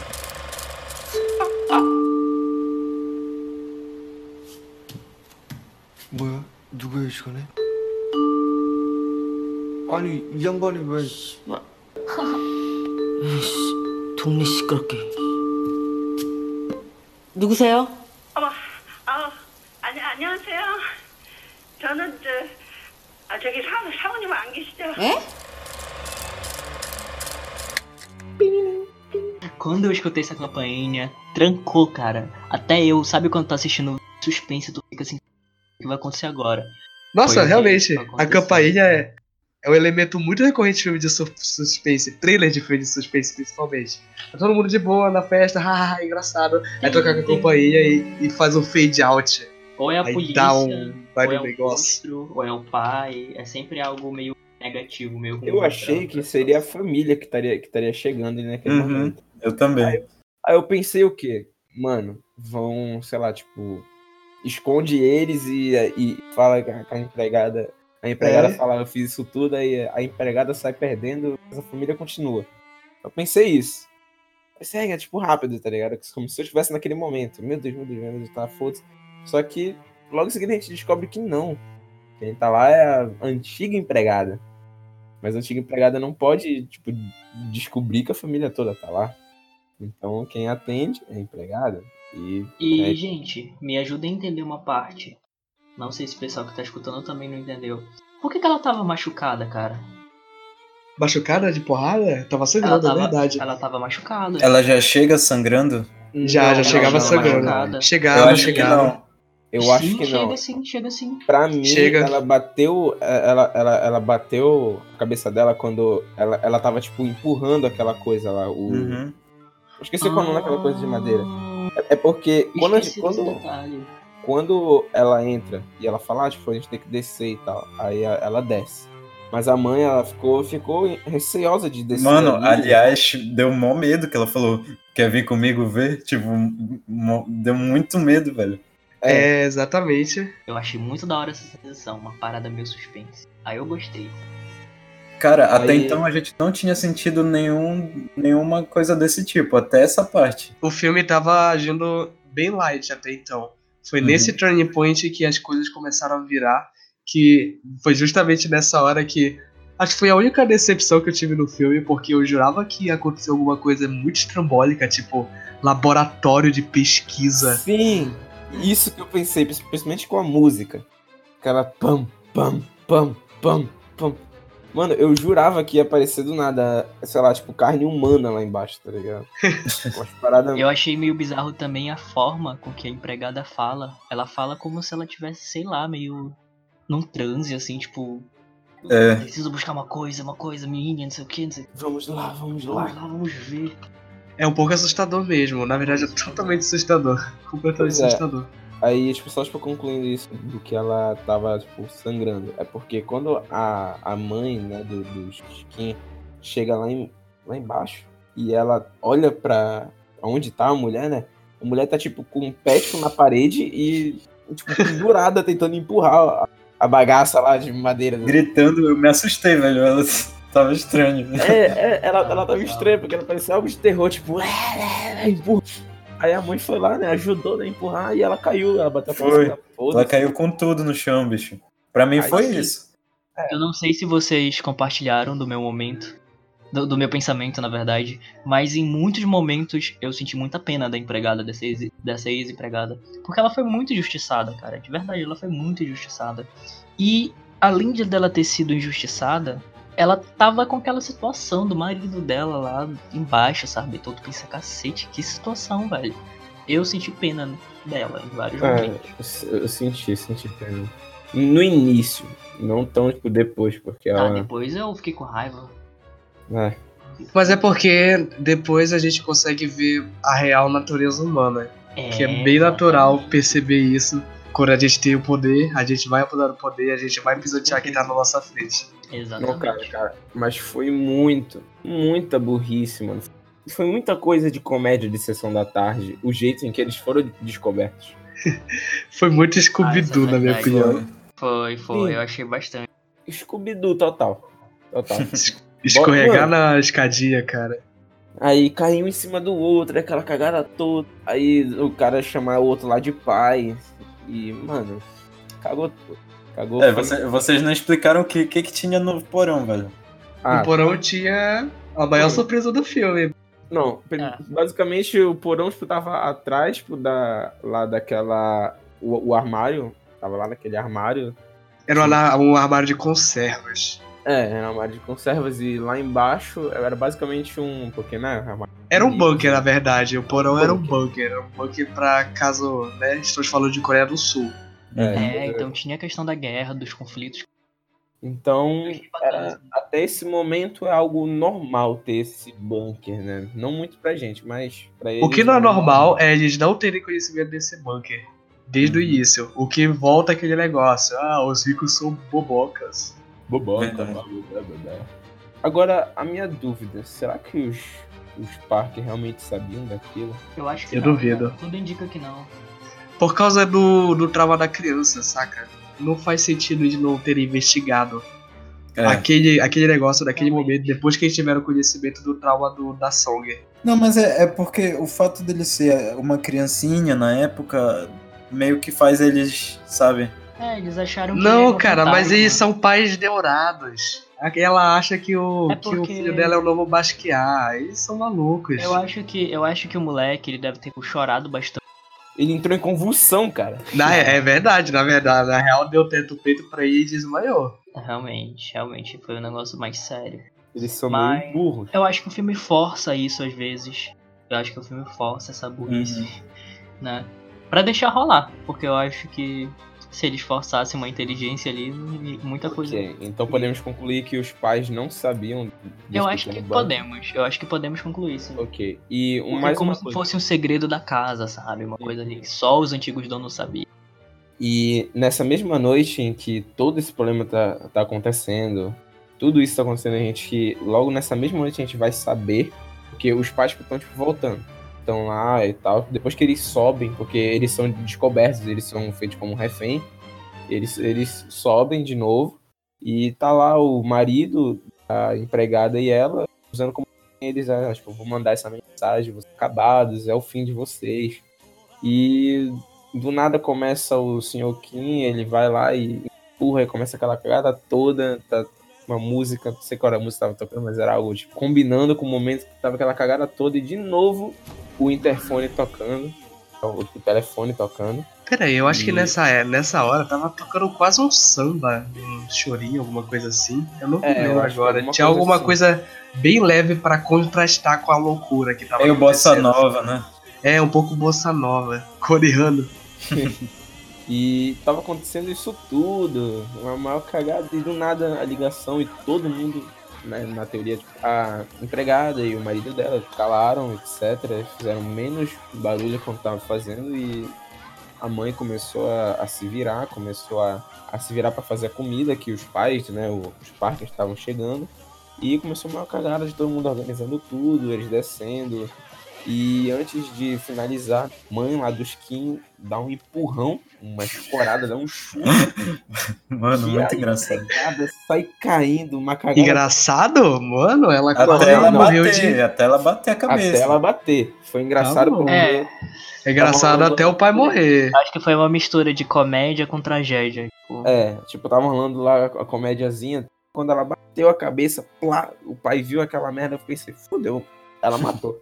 Não, ela não morreu, não. Não, eu sei. Naquela mas- hora ela não morreu. Naquela hora. É, sim. Ali eu pensei que ela tinha morrido, principalmente pela É, cara sim, Também, eu achei que ela tinha insta Pela morrido, né? cara e pelo eu também barulho, achei aquele que ela toque. tinha insta morrido. Aquele barulho foi muito impactante, cara. Porque tu percebe que alguma coisa quebrou ali. E na verdade, o barulho também ele foi muito mais enriquecido por causa do ritmo da música, porque tava naquela frenesi, tava chegando, tava ficando maluco. Aí no final da música. Fudeu. Aí, aí, né, foi a última parte. O pai lá foi lá resolver tudinho, fechou, deixou certinho lá as coisas e ficou esperando até o momento certo. E quando eles iam conseguir sair, o moleque vai lá e inventa de fazer merda, de sair correndo pela casa e querer, tipo, dormir fora porque ele é um escoteiro. E os pais, né, viram aquilo tudo, aí acharam meio normal, mas nem tanto, e mandaram ele entrar e não quiseram deixar ele lá fora e dormiram lá no sofá. Só que nessa eles já estavam escondidos no chão Está, é, estava debaixo da, da mesa da sala. eles vão dormir lá. Então, basicamente, eu achei que eles iam ficar tipo, a noite toda lá. Eles iam ficar acordados até o horário de sair. Foi basicamente o que foi acontecendo. Até que é, os personagens, né, os pais, começaram a fazer aquela. Né, Foi o que a gente citou ainda agora, né? começaram a fazer aquela brincadeira. Né, aquela brincadeira, coisa de. Pega, pega. É, não, não, mas tipo, foi, foi uma coisa muito real que, que acontece, tipo, com, com adultos que, tipo, trabalham, etc, né, aquela coisa. Surgiu a vontade ali, tipo, só começou e foda-se. Tipo, ele- eles não têm que ficar dando satisfação, então, tipo, vai começar quando eles quiserem começar. Então foi muito foda-se ali, tipo, estamos sentados aqui, daquela coisa meio, tipo, não podemos, mas foda-se, a gente pode, né? De novo, aquela coisa de rico, né, de novo. Caraca, mano, tu é muito experiente nisso, né, cara? Ah, meu Deus. Tá dando um tutorial aí, cara. Ai. Continuando. Queimou teu filme, já era. Não vai cortar nada nessa porra, vai continuar. Queimou. Queimou. Vai. Pode deixar, pode deixar, tenho medo não. E foi indo, né, aquela coisa toda, o pai lá falando merda de novo, junto com a mãe, aquela coisa meio fetiche, de. aquela coisa de pobre, que, que não pode pobre, aí é. Aí se você é pobre, aí já que eles são ricos, né? Aí você é pobre, dá um tesão pra ele. Não sei, cara. Foi, foi o que eles tiveram ali. Então, nessa parte aí que tu falou, eu achei que foi interessante no sentido de que mostrando que as pessoas, quando estão sozinhas, elas são meio que, entre aspas, ali outras pessoas. né? E que tu pode curtir coisas que tu nunca falaria na frente de alguém, entendeu? Então, eu acho bacana por essa parte Mas eu acho meio bizarro, porque enfim, né, a situação ali tá meio tensa. É, o que a gente pode concluir, todo mundo tem concisão, é que essa cena é bem bizarra. É. Causa muita estranheza, principalmente por causa do ritmo do filme. que Chega até a Uhum. parecer um pouco nojento, por causa do ritmo de tudo, da ação e do suspense. Aí do nada, toma aqui o pornozão. Vai, se diverte. Só que logo antes desse pornozão ter rolado, é, eles estavam falando sobre uma coisa que seria a chave pro filme todo se concluir. Que era o cheiro do Sr. Kim. Hum, o cheiro do seu aqui realmente é um elemento chave. Verdade. Eles estavam falando muito disso lá e, tipo, nesse momento, eu acho que o pai tava acordado junto com o filho. O filho tava mexendo no celular, tentando falar com a... Sim, estavam todos acordados, na verdade. É, só que depois... Parece que só o Sr. Kim ficou acordado e ouviu... O... É, ficar focando nele, né, a câmera. Uhum. É, porque, tipo, a câmera passou por eles, aí passou pela, pela Jéssica, ela tava de olho fechado, e passou Sim. nele, ele tava lá. Aquela, por- aquele pornozão todo rolou, dormiram, e nessa que eles foram dormir, cara, achei muito bom eles tentando sair, cara. Os filhos, né, saindo na maior facilidade, mas o senhor Kim foi, tipo, se arrastando. Só que teve um momento em que, que o garoto, ele jogou, tipo, e os pais acordaram. E eu achei, tipo, muito, sei lá, como o Vin falou, ele disse que tem um momento que foi muito Scooby-Doo e nesse momento foi também, porque a câmera ficou, tipo, focada, tipo, nos, nos pais e na bunda do Sr. Kim, tá ligado? Tipo, só uma viradinha eles iriam ver. Foi muito engraçado, né? Só uma viradinha eles iam ver, mas ele- acho que é porque tipo, tava escuro, né? Mas, porra. Cara, tu acabou de me lembrar uma coisa que aquela empregada ela tá de parabéns, porque eu não sei, ela deve fazer parte do serviço secreto coreano. Como que ela conseguiu cortar todas as câmeras da casa, cara? Não, não, ela cortou só a câmera, tipo, da entrada. Não, ela cortou todas as câmeras da casa. Que tinha a, a da entrada, tinha a do jardim. E eu só me lembro dessas duas, na verdade. Mas parecia que essas eram todas as câmeras da casa. Que porra de casa de rico é essa que só tem duas câmeras? Eu só me lembro lá da câmera da garagem, que é a câmera em que foca, tipo, no final do filme. É o único, o único momento. Será que eles são tão ricos que eles não precisam nem de câmera, porque eles sabem que eles não vão ser assaltados em nenhum momento? É, não sei, não. Eu acho meio improvável. Eu acho, acho que foi meio um desatento do roteiro, eu não sei. É, a gente pode dizer que foi algo só pra deixar a história fluir um pouquinho mais fácil. Sim, sim, sim. Tipo, pra não ter que explicar eles cortando a câmera. Sim.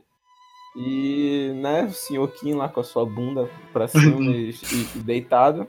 Os pais voltaram a dormir, ele foi lá, saiu de novo, né? E nesse momento em que ele saiu rastejando, fugiram lá da casa e daí começou. Eu acho que nesse momento começou uma nova fase filme. Foi a fase que eles entraram na realidade. É, porque nesse momento eles voltaram para aquilo que eles estavam.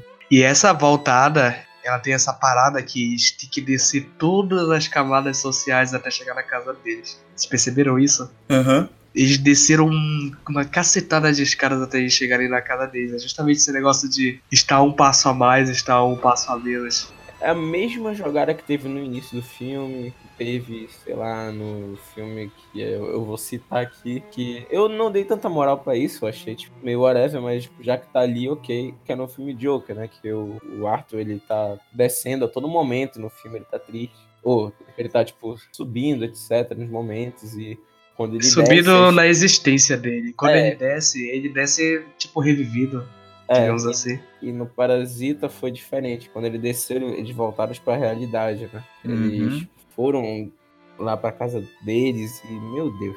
Mano, vocês têm noção que grande parte daquela água era água de esgoto? Claro. A gente teve uma boa, a- uma boa amostragem do que aconteceu lá no filme hoje, de manhã. Foi. Foi, com certeza. Aqui tava, tava quase no nível, mano. Cara, tava literalmente cagado tudo. e nesse momento, né, que teve essa transição toda, esse momento todo em que eles estão, tipo, voltando pra realidade, o Sr. Kim foi o que mais percebeu, foi o que mais sentiu isso.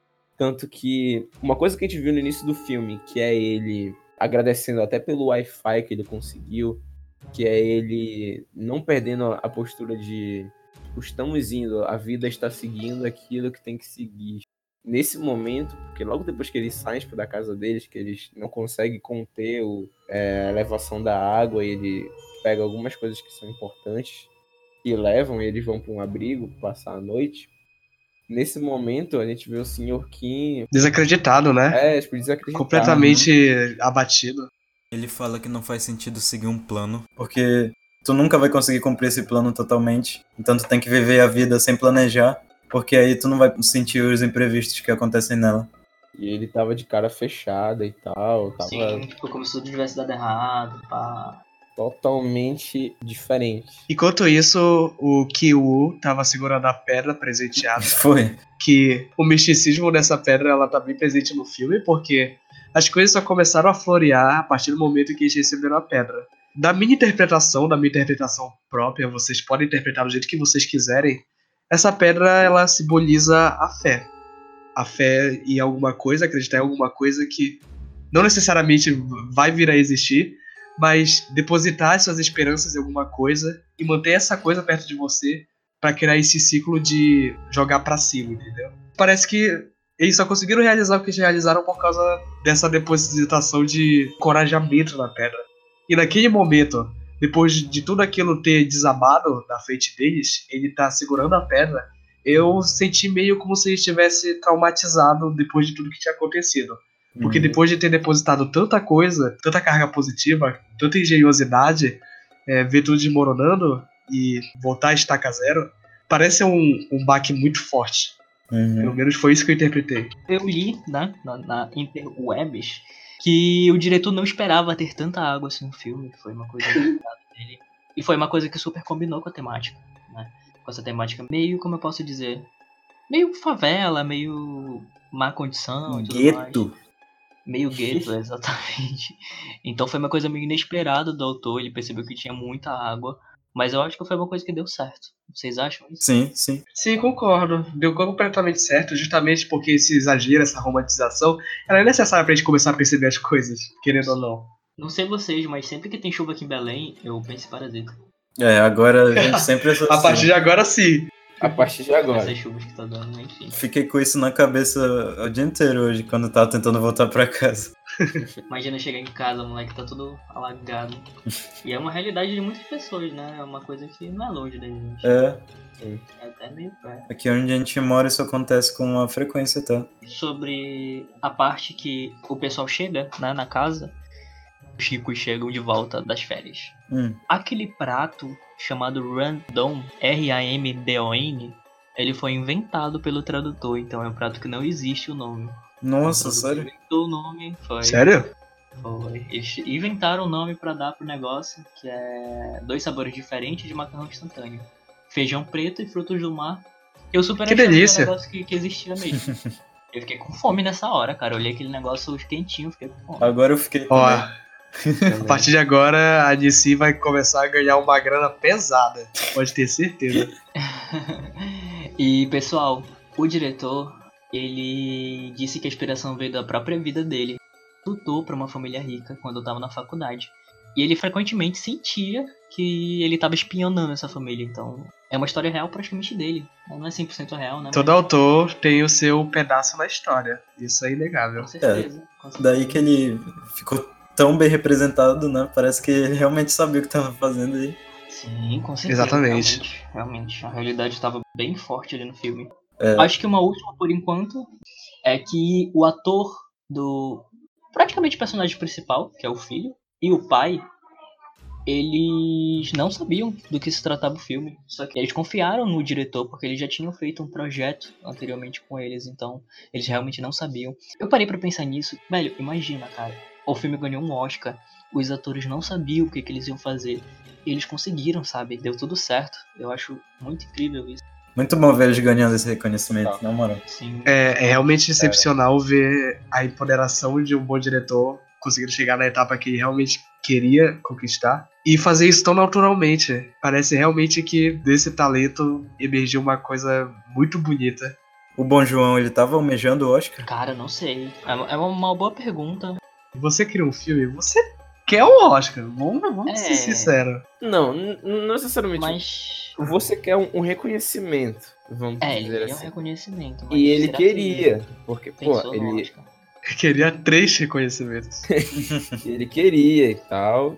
Ok, tipo, foi uma surpresa e tal, pra. Não pra todo mundo, porque tinha gente realmente que falava, é, é muito bom, é muito bom, mas como o melhor filme, eu acho que a, galera, a maioria não. É, mas também a galera tava muito neurada com Coringa, tava neurada com 1970. É. 1900 e- 1900 e- 1917 é um ótimo Filme de guerra. sinal. Filme de guerra. E também tinha irlandês, que a galera tava pagando um pouco de pau e não ganhou nada. E tinha um também que, mano, não sei, eu acho que era o queridinho da noite, que era uma, era uma coisa em Hollywood, não me lembro. Era uma vez em Hollywood, o filme do Senhor Tarantino. É, é isso mesmo. E tipo, tava pagando pau e, mano, Parasita foi lá e, mano, foda-se vocês. Muito bom, muito bom. Eu acho que pra encerrar um pouco dessas curiosidades por enquanto, uma última é que o diretor falou que ia cancelar o projeto se o ator que faz o pai não tivesse aceitado, porque ele percebeu que não tinha outra, outra pessoa pra fazer esse papel. E realmente, eu Muita acho que responsa. ele combinou muito e soube atuar muito bem. Mesmo vocês comentaram, né, que ele não foi o protagonista, de certa forma, ele tava meio ali de lado, mas eu acho que quando ele teve a oportunidade de atuar, foi muito bom. Combina muito com ele, né, o, o personagem. Mesmo não conhecendo muito a carreira dele, mas eu posso dizer que combina bastante. Foi muito bom, cara. Ele cumpriu o papel dele de forma excepcional mesmo. E quando chegou no clímax, caraca, mano. A gente sentiu o que ele Nossa. tava sentindo praticamente. Nossa, nossa, nossa. Aquela cena é muito boa. Vamos já chegar lá. 제시카 외동딸 일리노이 시카고 과선배는 김진모 그는 이사촌 E agora a gente tem que falar da festa de aniversário do Dasson. É, no final a gente tem um turbilhão de, vamos dizer, carga positiva por enquanto.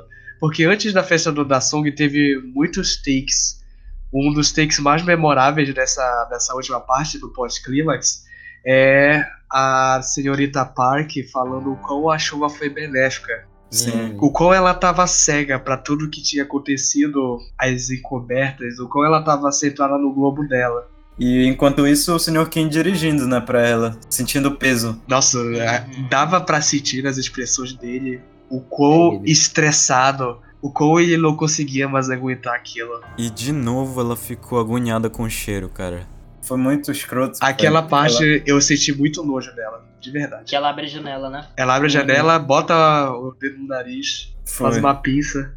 Aí também, o, o dia todo, o dia todo foi ele basicamente calado, ela falando no telefone e mandando ele pegar as coisas, tipo, ela muito, ela muito bem, tipo, poderia estar lá, tipo, na hora que ele tá colocando a, a comida, ela poderia estar lá, tipo, colocando também, tipo, no saco pra, pra gente agilizar isso, e ela não, tá ligando pra família toda e deixando o motorista, tipo, fazer isso tudo. É, socialite. Pra ela isso é o certo, e é isso, mano. E além disso, ela também tava pedindo pra mãe do Ski arrumar o cenário lá pra festa de aniversário do Da Song, que ia ser um negócio estrondoso. Eles convidaram a Jessica, convidaram o Kevin, mais por insistência da Darie, né, que é a namoradinha dele, eles estavam ficando. Enfim, todo mundo que tava envolvido na, na trama teve que comparecer à festa. Essa parte da Darie, que ela convidou o Kevin, que é o garoto da família Kim, ela me deixou muito agoniado, porque durante todo o filme, a garota, ela ficou muito apática com tudo que estava acontecendo. Ela parecia ser quase que um manequim. Ela estava existindo e vivendo aquela coisa como se fosse normalidade. Aí, o Kyu pergunta pra ela, Vem cá, tu acha que eu me encaixo aqui? E ela fala, sim, tu se encaixa aqui. Porque eu acredito que sim. É pra te perceber o, o quão apática ela tava naquela situação. Ela realmente tava só vivendo aquilo como se fosse uma coisa qualquer. Então eu acho muito desumano. Uma desumanização muito forte da parte do diretor com os personagens. Pelo menos nessa parte. Não sei se vocês compadecem dessa ideia. Sim, com certeza. Eu acho que eu percebi nela também um perfil assim meio depressivo. Não sei vocês. Mas eu percebi traços assim meio depressivos porque ela não queria ir com a galera, ela queria ficar no quarto, ela não queria muito contato com o pessoal, ela é bem séria. Eu achei isso, mas eu achei que ficou muito mais acentuado ela ser insegura. Porque, tipo, no início do filme, ela ficou, tipo, muito insegura com o, o fato tipo, do moleque ter trago uma outra garota pra casa dela. E de cara já, tipo, é, é, tipo, é, tua, é tua namorada, tá interessada por ela e tal. E ela se fechou e tal, deu aquela coisa toda. Eu acho que ela é muito insegura. Ela pode ter os seus traços de melancolia, pode ser depressiva, mas Acho que a maior coisa que caracteriza ela é que ela é insegura. Eu acho que a depressão ela é, de certa forma, um sintoma da depressão, então. É Pode ser uma consequência, insegurança, né? Uhum. Não sei. Mas é verdade isso. aí. Nós estabelecemos o cenário, é essa. É uma festinha que vai rolar lá no jardim. Tem a barraquinha do Dasson lá no meio. Ele é o centro das atenções, aí vai ter, tipo, a senhora Park até pediu pra organizar em formato de asa de, de corvo, em, em homenagem à batalha do almirante Maluquice. Masteri lá. Maluquice de, de, de rico. Maluquice de rico total. É. Totalmente gratuita essa informação que ela tenta dar pra, pra mãe lá. Enfim, eles organizam a festinha, vai chegando os convidados ricos lá. Toda aquela frescura, né? Tipo, que a gente fica, nossa, meio enojado. Antes da parada geral, a parada que é a parte que o, o cu tranca de verdade no filme, eu queria apontar a cena do, do pai Kim com o pai Park se fantasiando e tudo, e eu me, eu me senti cansado vendo aquela cena do Sr. Kim com o Sr. Park e falando: olha, é, a gente vai fazer esse negócio pro da Sony. Considera isso como se fosse teu trabalho. Eu tô te pagando extra, de qualquer jeito. Considera como se fosse teu trabalho. Que na cara dele tu, tu consegue ver a expressão de, cara, eu não quero, não quero me dar esse ridículo, eu tô cansado, não aguento mais Aham. isso. E mesmo assim, ele é forçado a fazer isso. A mesma coisa aconteceu com a Ki Jong, porque ela ia levar o bolo pro da Sony.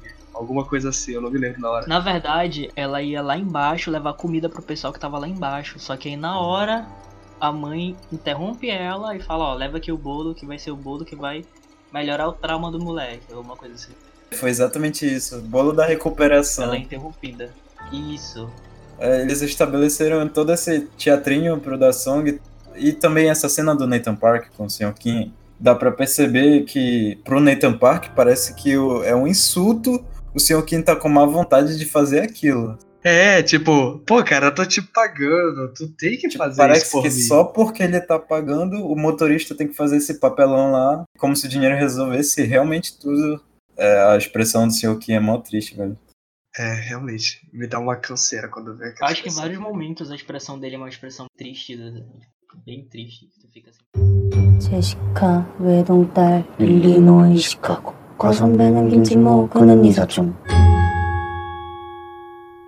depois desse teatrinho, depois da coisa com o Kyu e a garota da família rica, ele desce as escadas, ele vai em direção ao porão com a pedra, porque o que ele queria fazer era reconciliar com a família da última empregada. Esse era o objetivo dele, mas as coisas não tiveram um desenrolar muito bom.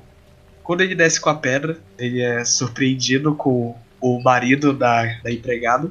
E o marido começa a sufocar ele muito forte. Eu não me lembro direito da cena, porque eu tava muito extasiado também. Era muita informação para o que antigamente era uma cena tão calma, tão incisiva. E do nada se tornou essa, essa frenesi completa. Eles subiram a escada. O Kyu segue a escada. Ainda, ele ainda tava enforcado, se não me engano. E ele cai. Mas a pedra, a pedra tinha caído também, estava lá embaixo. O marido, ele tinha se soltado, ele estava amarrado. O Sr. Ki tinha amarrado ele antes. Eu acho que a mulher deles amarrou ele, alguma coisa assim. E ele pega a pedra e da cabeça do Kyu. Foi Aham. uma cena muito forte para aquela situação. Não seria assim, tipo, ela não seria uma cena tão forte, sei lá, na série do Punisher, em qualquer momento. Mas por causa do contraste que ela teve com tudo que estava acontecendo antes, acaba por se tornar uma cena muito forte. E ele não faz Sim. isso uma vez, ele faz isso duas vezes para garantir que o garoto ou morria ou nunca mais voltava. Mas o garoto é de ferro e ele só teve umas escoriações e mas no futuro ele voltou. Uma coisa que eu esqueci tipo, de comentar. Quando eles estão lá, lá embaixo, antes de tudo que a gente tava falando agora, quando deu a merda toda lá na casa, a empregada apareceu lá. É, a gente fica sabendo que o, o cara que tá lá embaixo, né, o marido lá da empregada, ele tem um respeito pelo. O respeito! Exato. Tem esse É, chega a respeito. ser meio cômico, né? Esse respeito é muito assustador, porque ele é justamente a cara tapa do filme.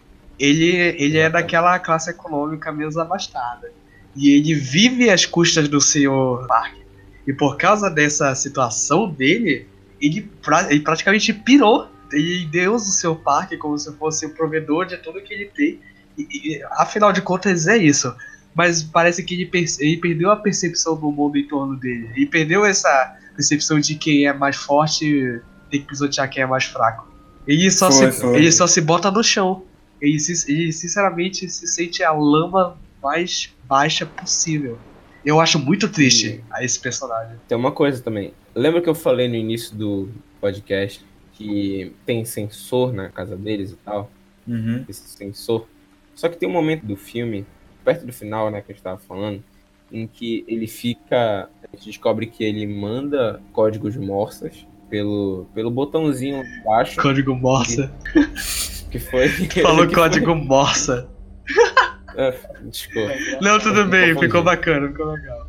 ele tava mandando, né, os códigos, não vou repetir, né? e ele ficava lá, tipo, piscando, ok. Só que tem um momento em que o Sr. Parker tá subindo e ele pisca as luzes conforme ele vai subindo. Eu não sei como ele sabe que o Sr. Parker tá subindo. É porque fica debaixo da escada. É, ok. Dá pra ouvir o barulho do, dos passos. Bate com a cabeça dele e vai batendo pra ser como se fosse um sensor. E ele sabe que o filho deles, o garotinho lá, o, o pivete, né? O pivete vai saber o que ele tá falando porque ele consegue tipo, identificar. E escoteiro, pô, e escoteiro. No final, né, tipo, a gente vê que ele manda, tipo, nessa mesma noite ele manda um código pro filho que tá lá embaixo, que, que tá lá em cima, tipo, no quintal, que ele olha e vê piscando, mas ele ele não liga, né? Ele, tá vendo lá aquele código, mas ele não liga. Ele dá aquela pequena tipo, notada, mas não é nossa, tipo, não é algo muito que ele vai surtar e sair correndo pro pai. Nossa, a minha lâmpada de casa tá pedindo socorro. Tudo normal. É, não sei, ele só não fez.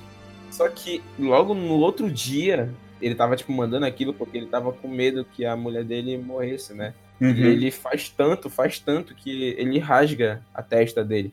E no outro dia, tipo, era por isso que ele tava todo ensanguentado. só, tipo, Nossa, eu não tinha mais, percebido, Bem velho. notado, bem notado. Eu também não tinha Porque percebido. ele tava, tipo, batendo muito intenso. Ele tava batendo muito intensamente aqui. ó. Uma Ou boa seja, observação. Ele já tava bem surtado quando a festa já tava rolando. A mulher dele já tinha morrido, ele já, ele já tava sangrando, ele já tava agoniado, tenso. Uhum. E quando subiu a merda, foi acontecendo, o moleque lá sofreu muito. Cara, imagina o peso lá daquela pedra. Aquela pedra não me parece ser leve. Eu tenho contato bem moderado com pedras e minerais. E realmente uma pedra daquelas deve pesar uns 5 quilos ou mais. Uma porradona naquela, cara. Meu Deus. Mano, eu achei meio exagerado aquele sangue todo no chão. Não sei se vocês perceberam isso também.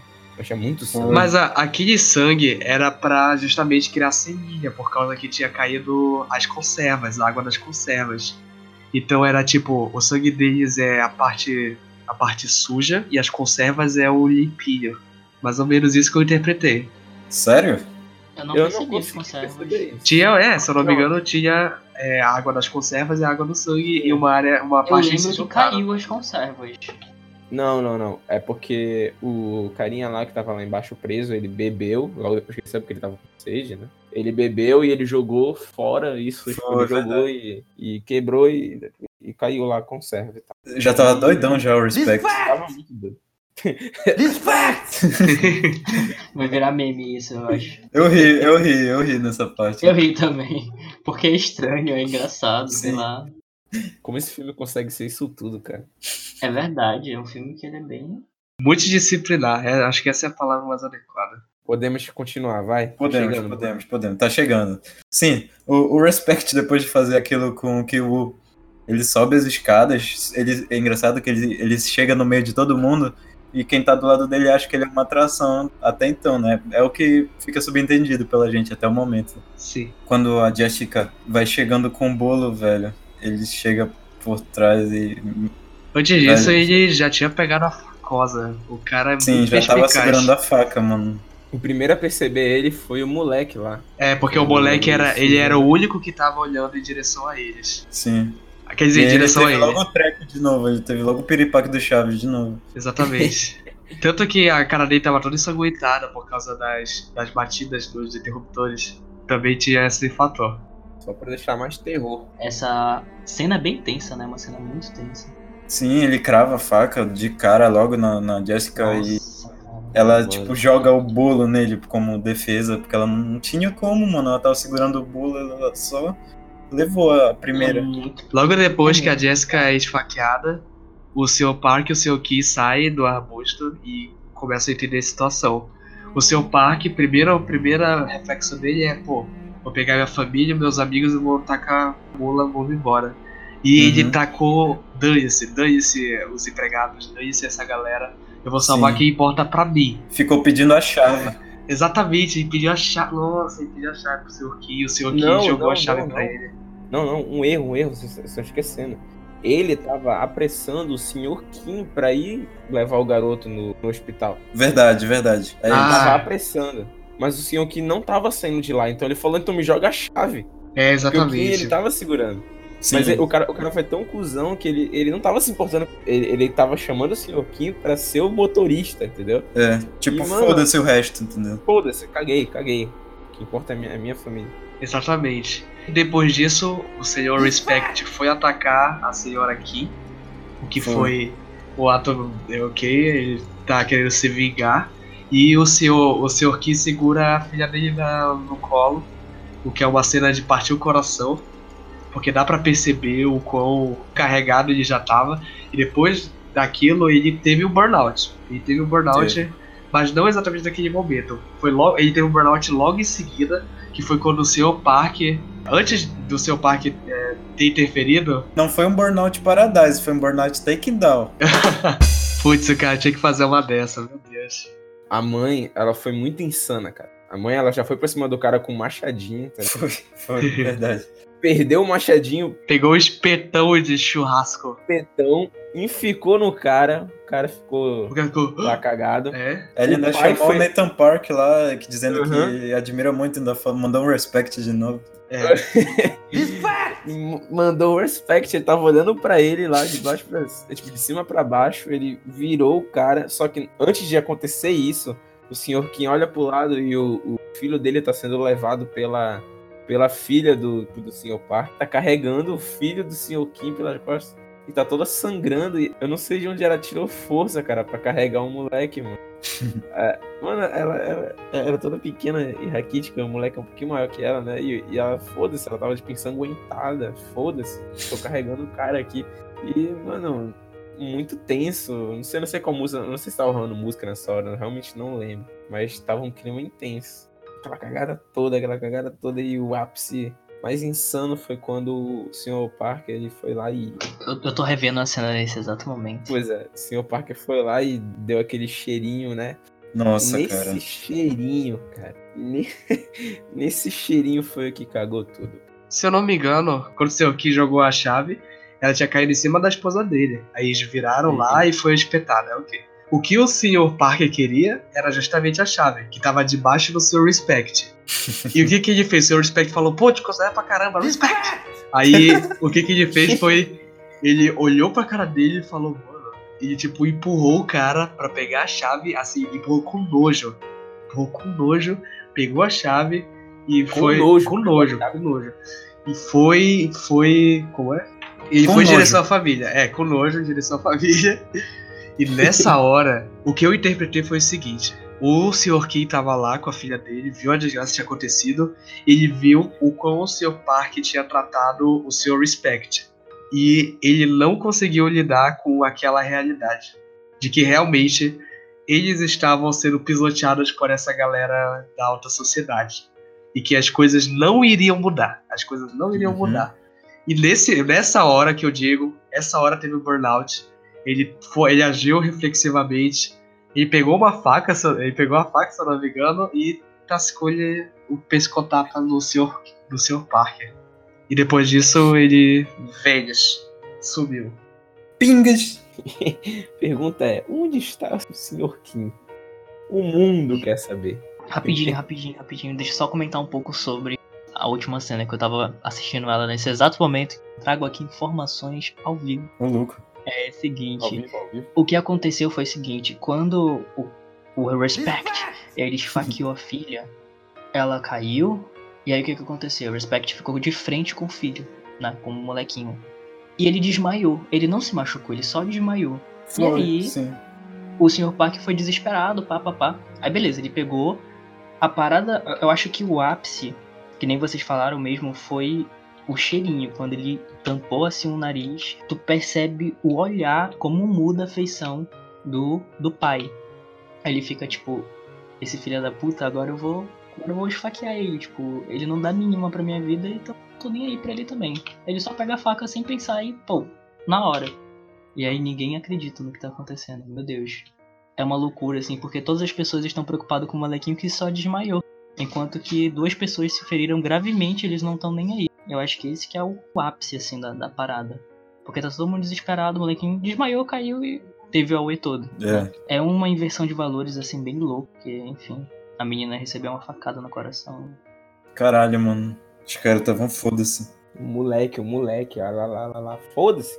É genial notar como a gente passou de um filme divertido, com cenas de pêssego, pra isso. Pra essa desgraça. Pra essa tragicomédia. O quão traumático deve ser pro moleque, cara. Porque, na moral, cara, Esse é o moleque, no, o moleque no aniversário dele, ele vai lá e vê a porra de um bicho surgindo da, da escada, muito bizonho. E depois de anos acontecendo de novo, esse mesmo cara aparece pra ele e ele percebe que esse cara. Lá na frente ele vai, ele vai descobrir, ele vai descobrir que esse cara não era coisa da cabeça dele.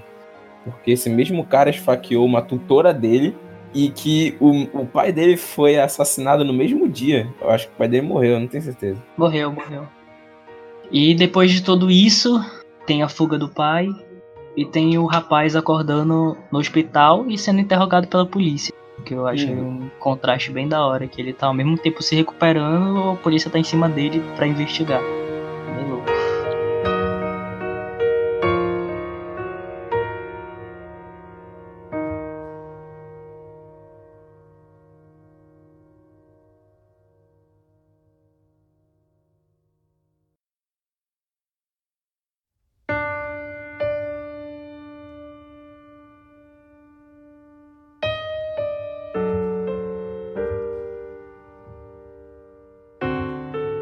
Final do filme é aquele negócio, aquele famoso final em aberto, né? Que mostra um reencontro deles ao mesmo tempo que não mostra, porque é Não, na verdade eu não interpretei com final aberto, não. Eu interpretei como realidade dureza.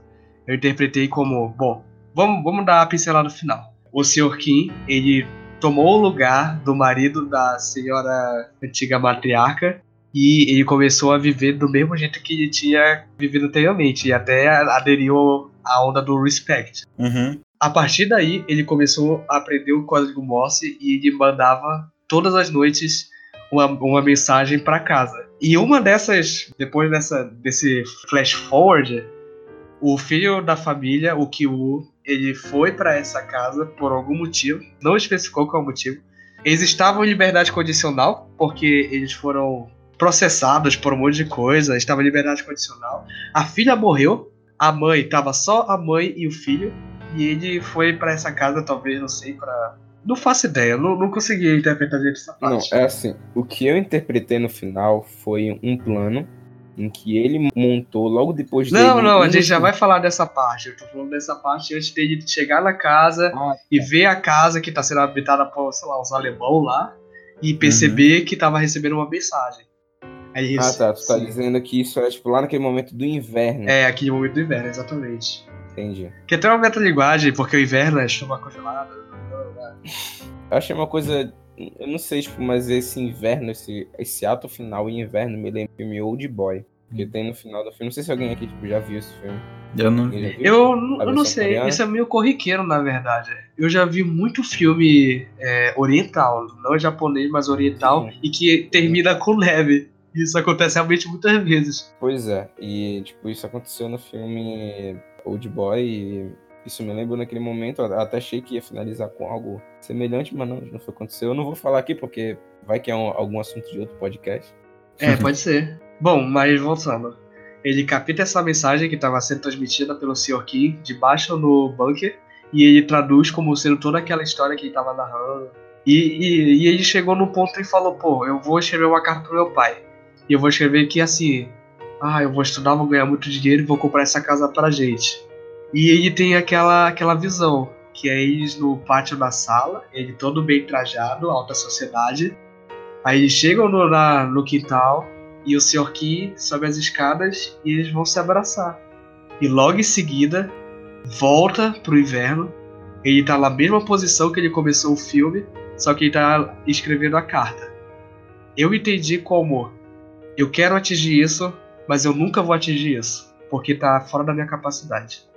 Caraca, é isso? Muito bom. Eu exatamente interpretei assim. Uhum. Eu interpretei Eu também, assim também. sim. É uma Caralho. realidade muito crua e muito forçada. Que a gente. velho. É, é real, mas a gente não quer acreditar que é real, porque é muita, muita crueldade. Uhum. Saca? A última curiosidade é que o Kim ele levaria cerca de 540 anos para comprar a casa em que o Cacete. Nossa. baseado no, no salário médio. 500 e quanto? dele. 540 anos. 540 Ótima anos pra conseguir dinheiro só pra comprar Conseguir- casa. Comprar a casa. Caraca! Porque ele voltou Nossa, pra velho. pizzaria no final do filme, que eu me lembro. Ele tá Sim. botando os cartazes da pizzaria. Tem os cartazes, sim, mas- Mano, tô triste, cara. Nossa, velho. Que, que, esse foi o podcast que eu terminei mais triste. Porém, ele diz né, que vai estudar, a gente não sabe se ele realmente conseguiu, a gente não sabe se ele vai usar esse dinheiro todo pra alguma faculdade, lá na frente ele. É. Isso me lembrou de uma coisa. Lá no iníciozinho do filme, é, o senhor que falou pro filho dele que ele tá muito orgulhoso depois que eles fazem as falsificações. Aí o Kyu falou pra ele: Não, pai, eu não tô considerando isso daqui uma fraudulência, eu tô considerando isso daqui um, um passo pra frente. Porque ano que vem eu vou, vou estudar, vou pra faculdade e a gente- eu vou tirar a gente dessa. Tipo, como se ainda estivesse dentro da corrida dos ratos, entendeu? Uhum. Nossa. É, vai ficar semi-aberto esse, esse final. Eu prefiro deixar Ele semi-aberto pra, pra não me sentir mal, porque o final real é muito, muito ruim. É. Ah, o- então os dois finais são: se ele continuar no mesmo trabalho, ele vai ter 540 anos, é isso? Sim. 540 anos pra comprar a casa. Mas se ele usar esse dinheiro pra ele fazer aquilo que ele prometeu no início do filme, que é entrar numa faculdade, estudar, se tornar alguém bem sucedido pra comprar a casa, eu já acho Plausível, pelo menos. aceitável, É. plausível. Sim, sim. Melhor do que ele Minimamente. continuar do mesmo jeito. Não sabemos, então a gente pode deixar em semi-aberto. É, porque tem aquela coisa que uma pequena parte do talento é sorte. E eles tiveram muito talento e muita sorte pra chegar onde eles tinham chegado. É triste ver desmoronar, mas se eles aplicarem esse mesmo talento que eles tinham pra ajeitar as coisas, vou dizer assim, eu acho que é bem mais plausível do que aparenta. Uhum. Eu quero ter esperança de que é Verdade. possível. Eu também quero.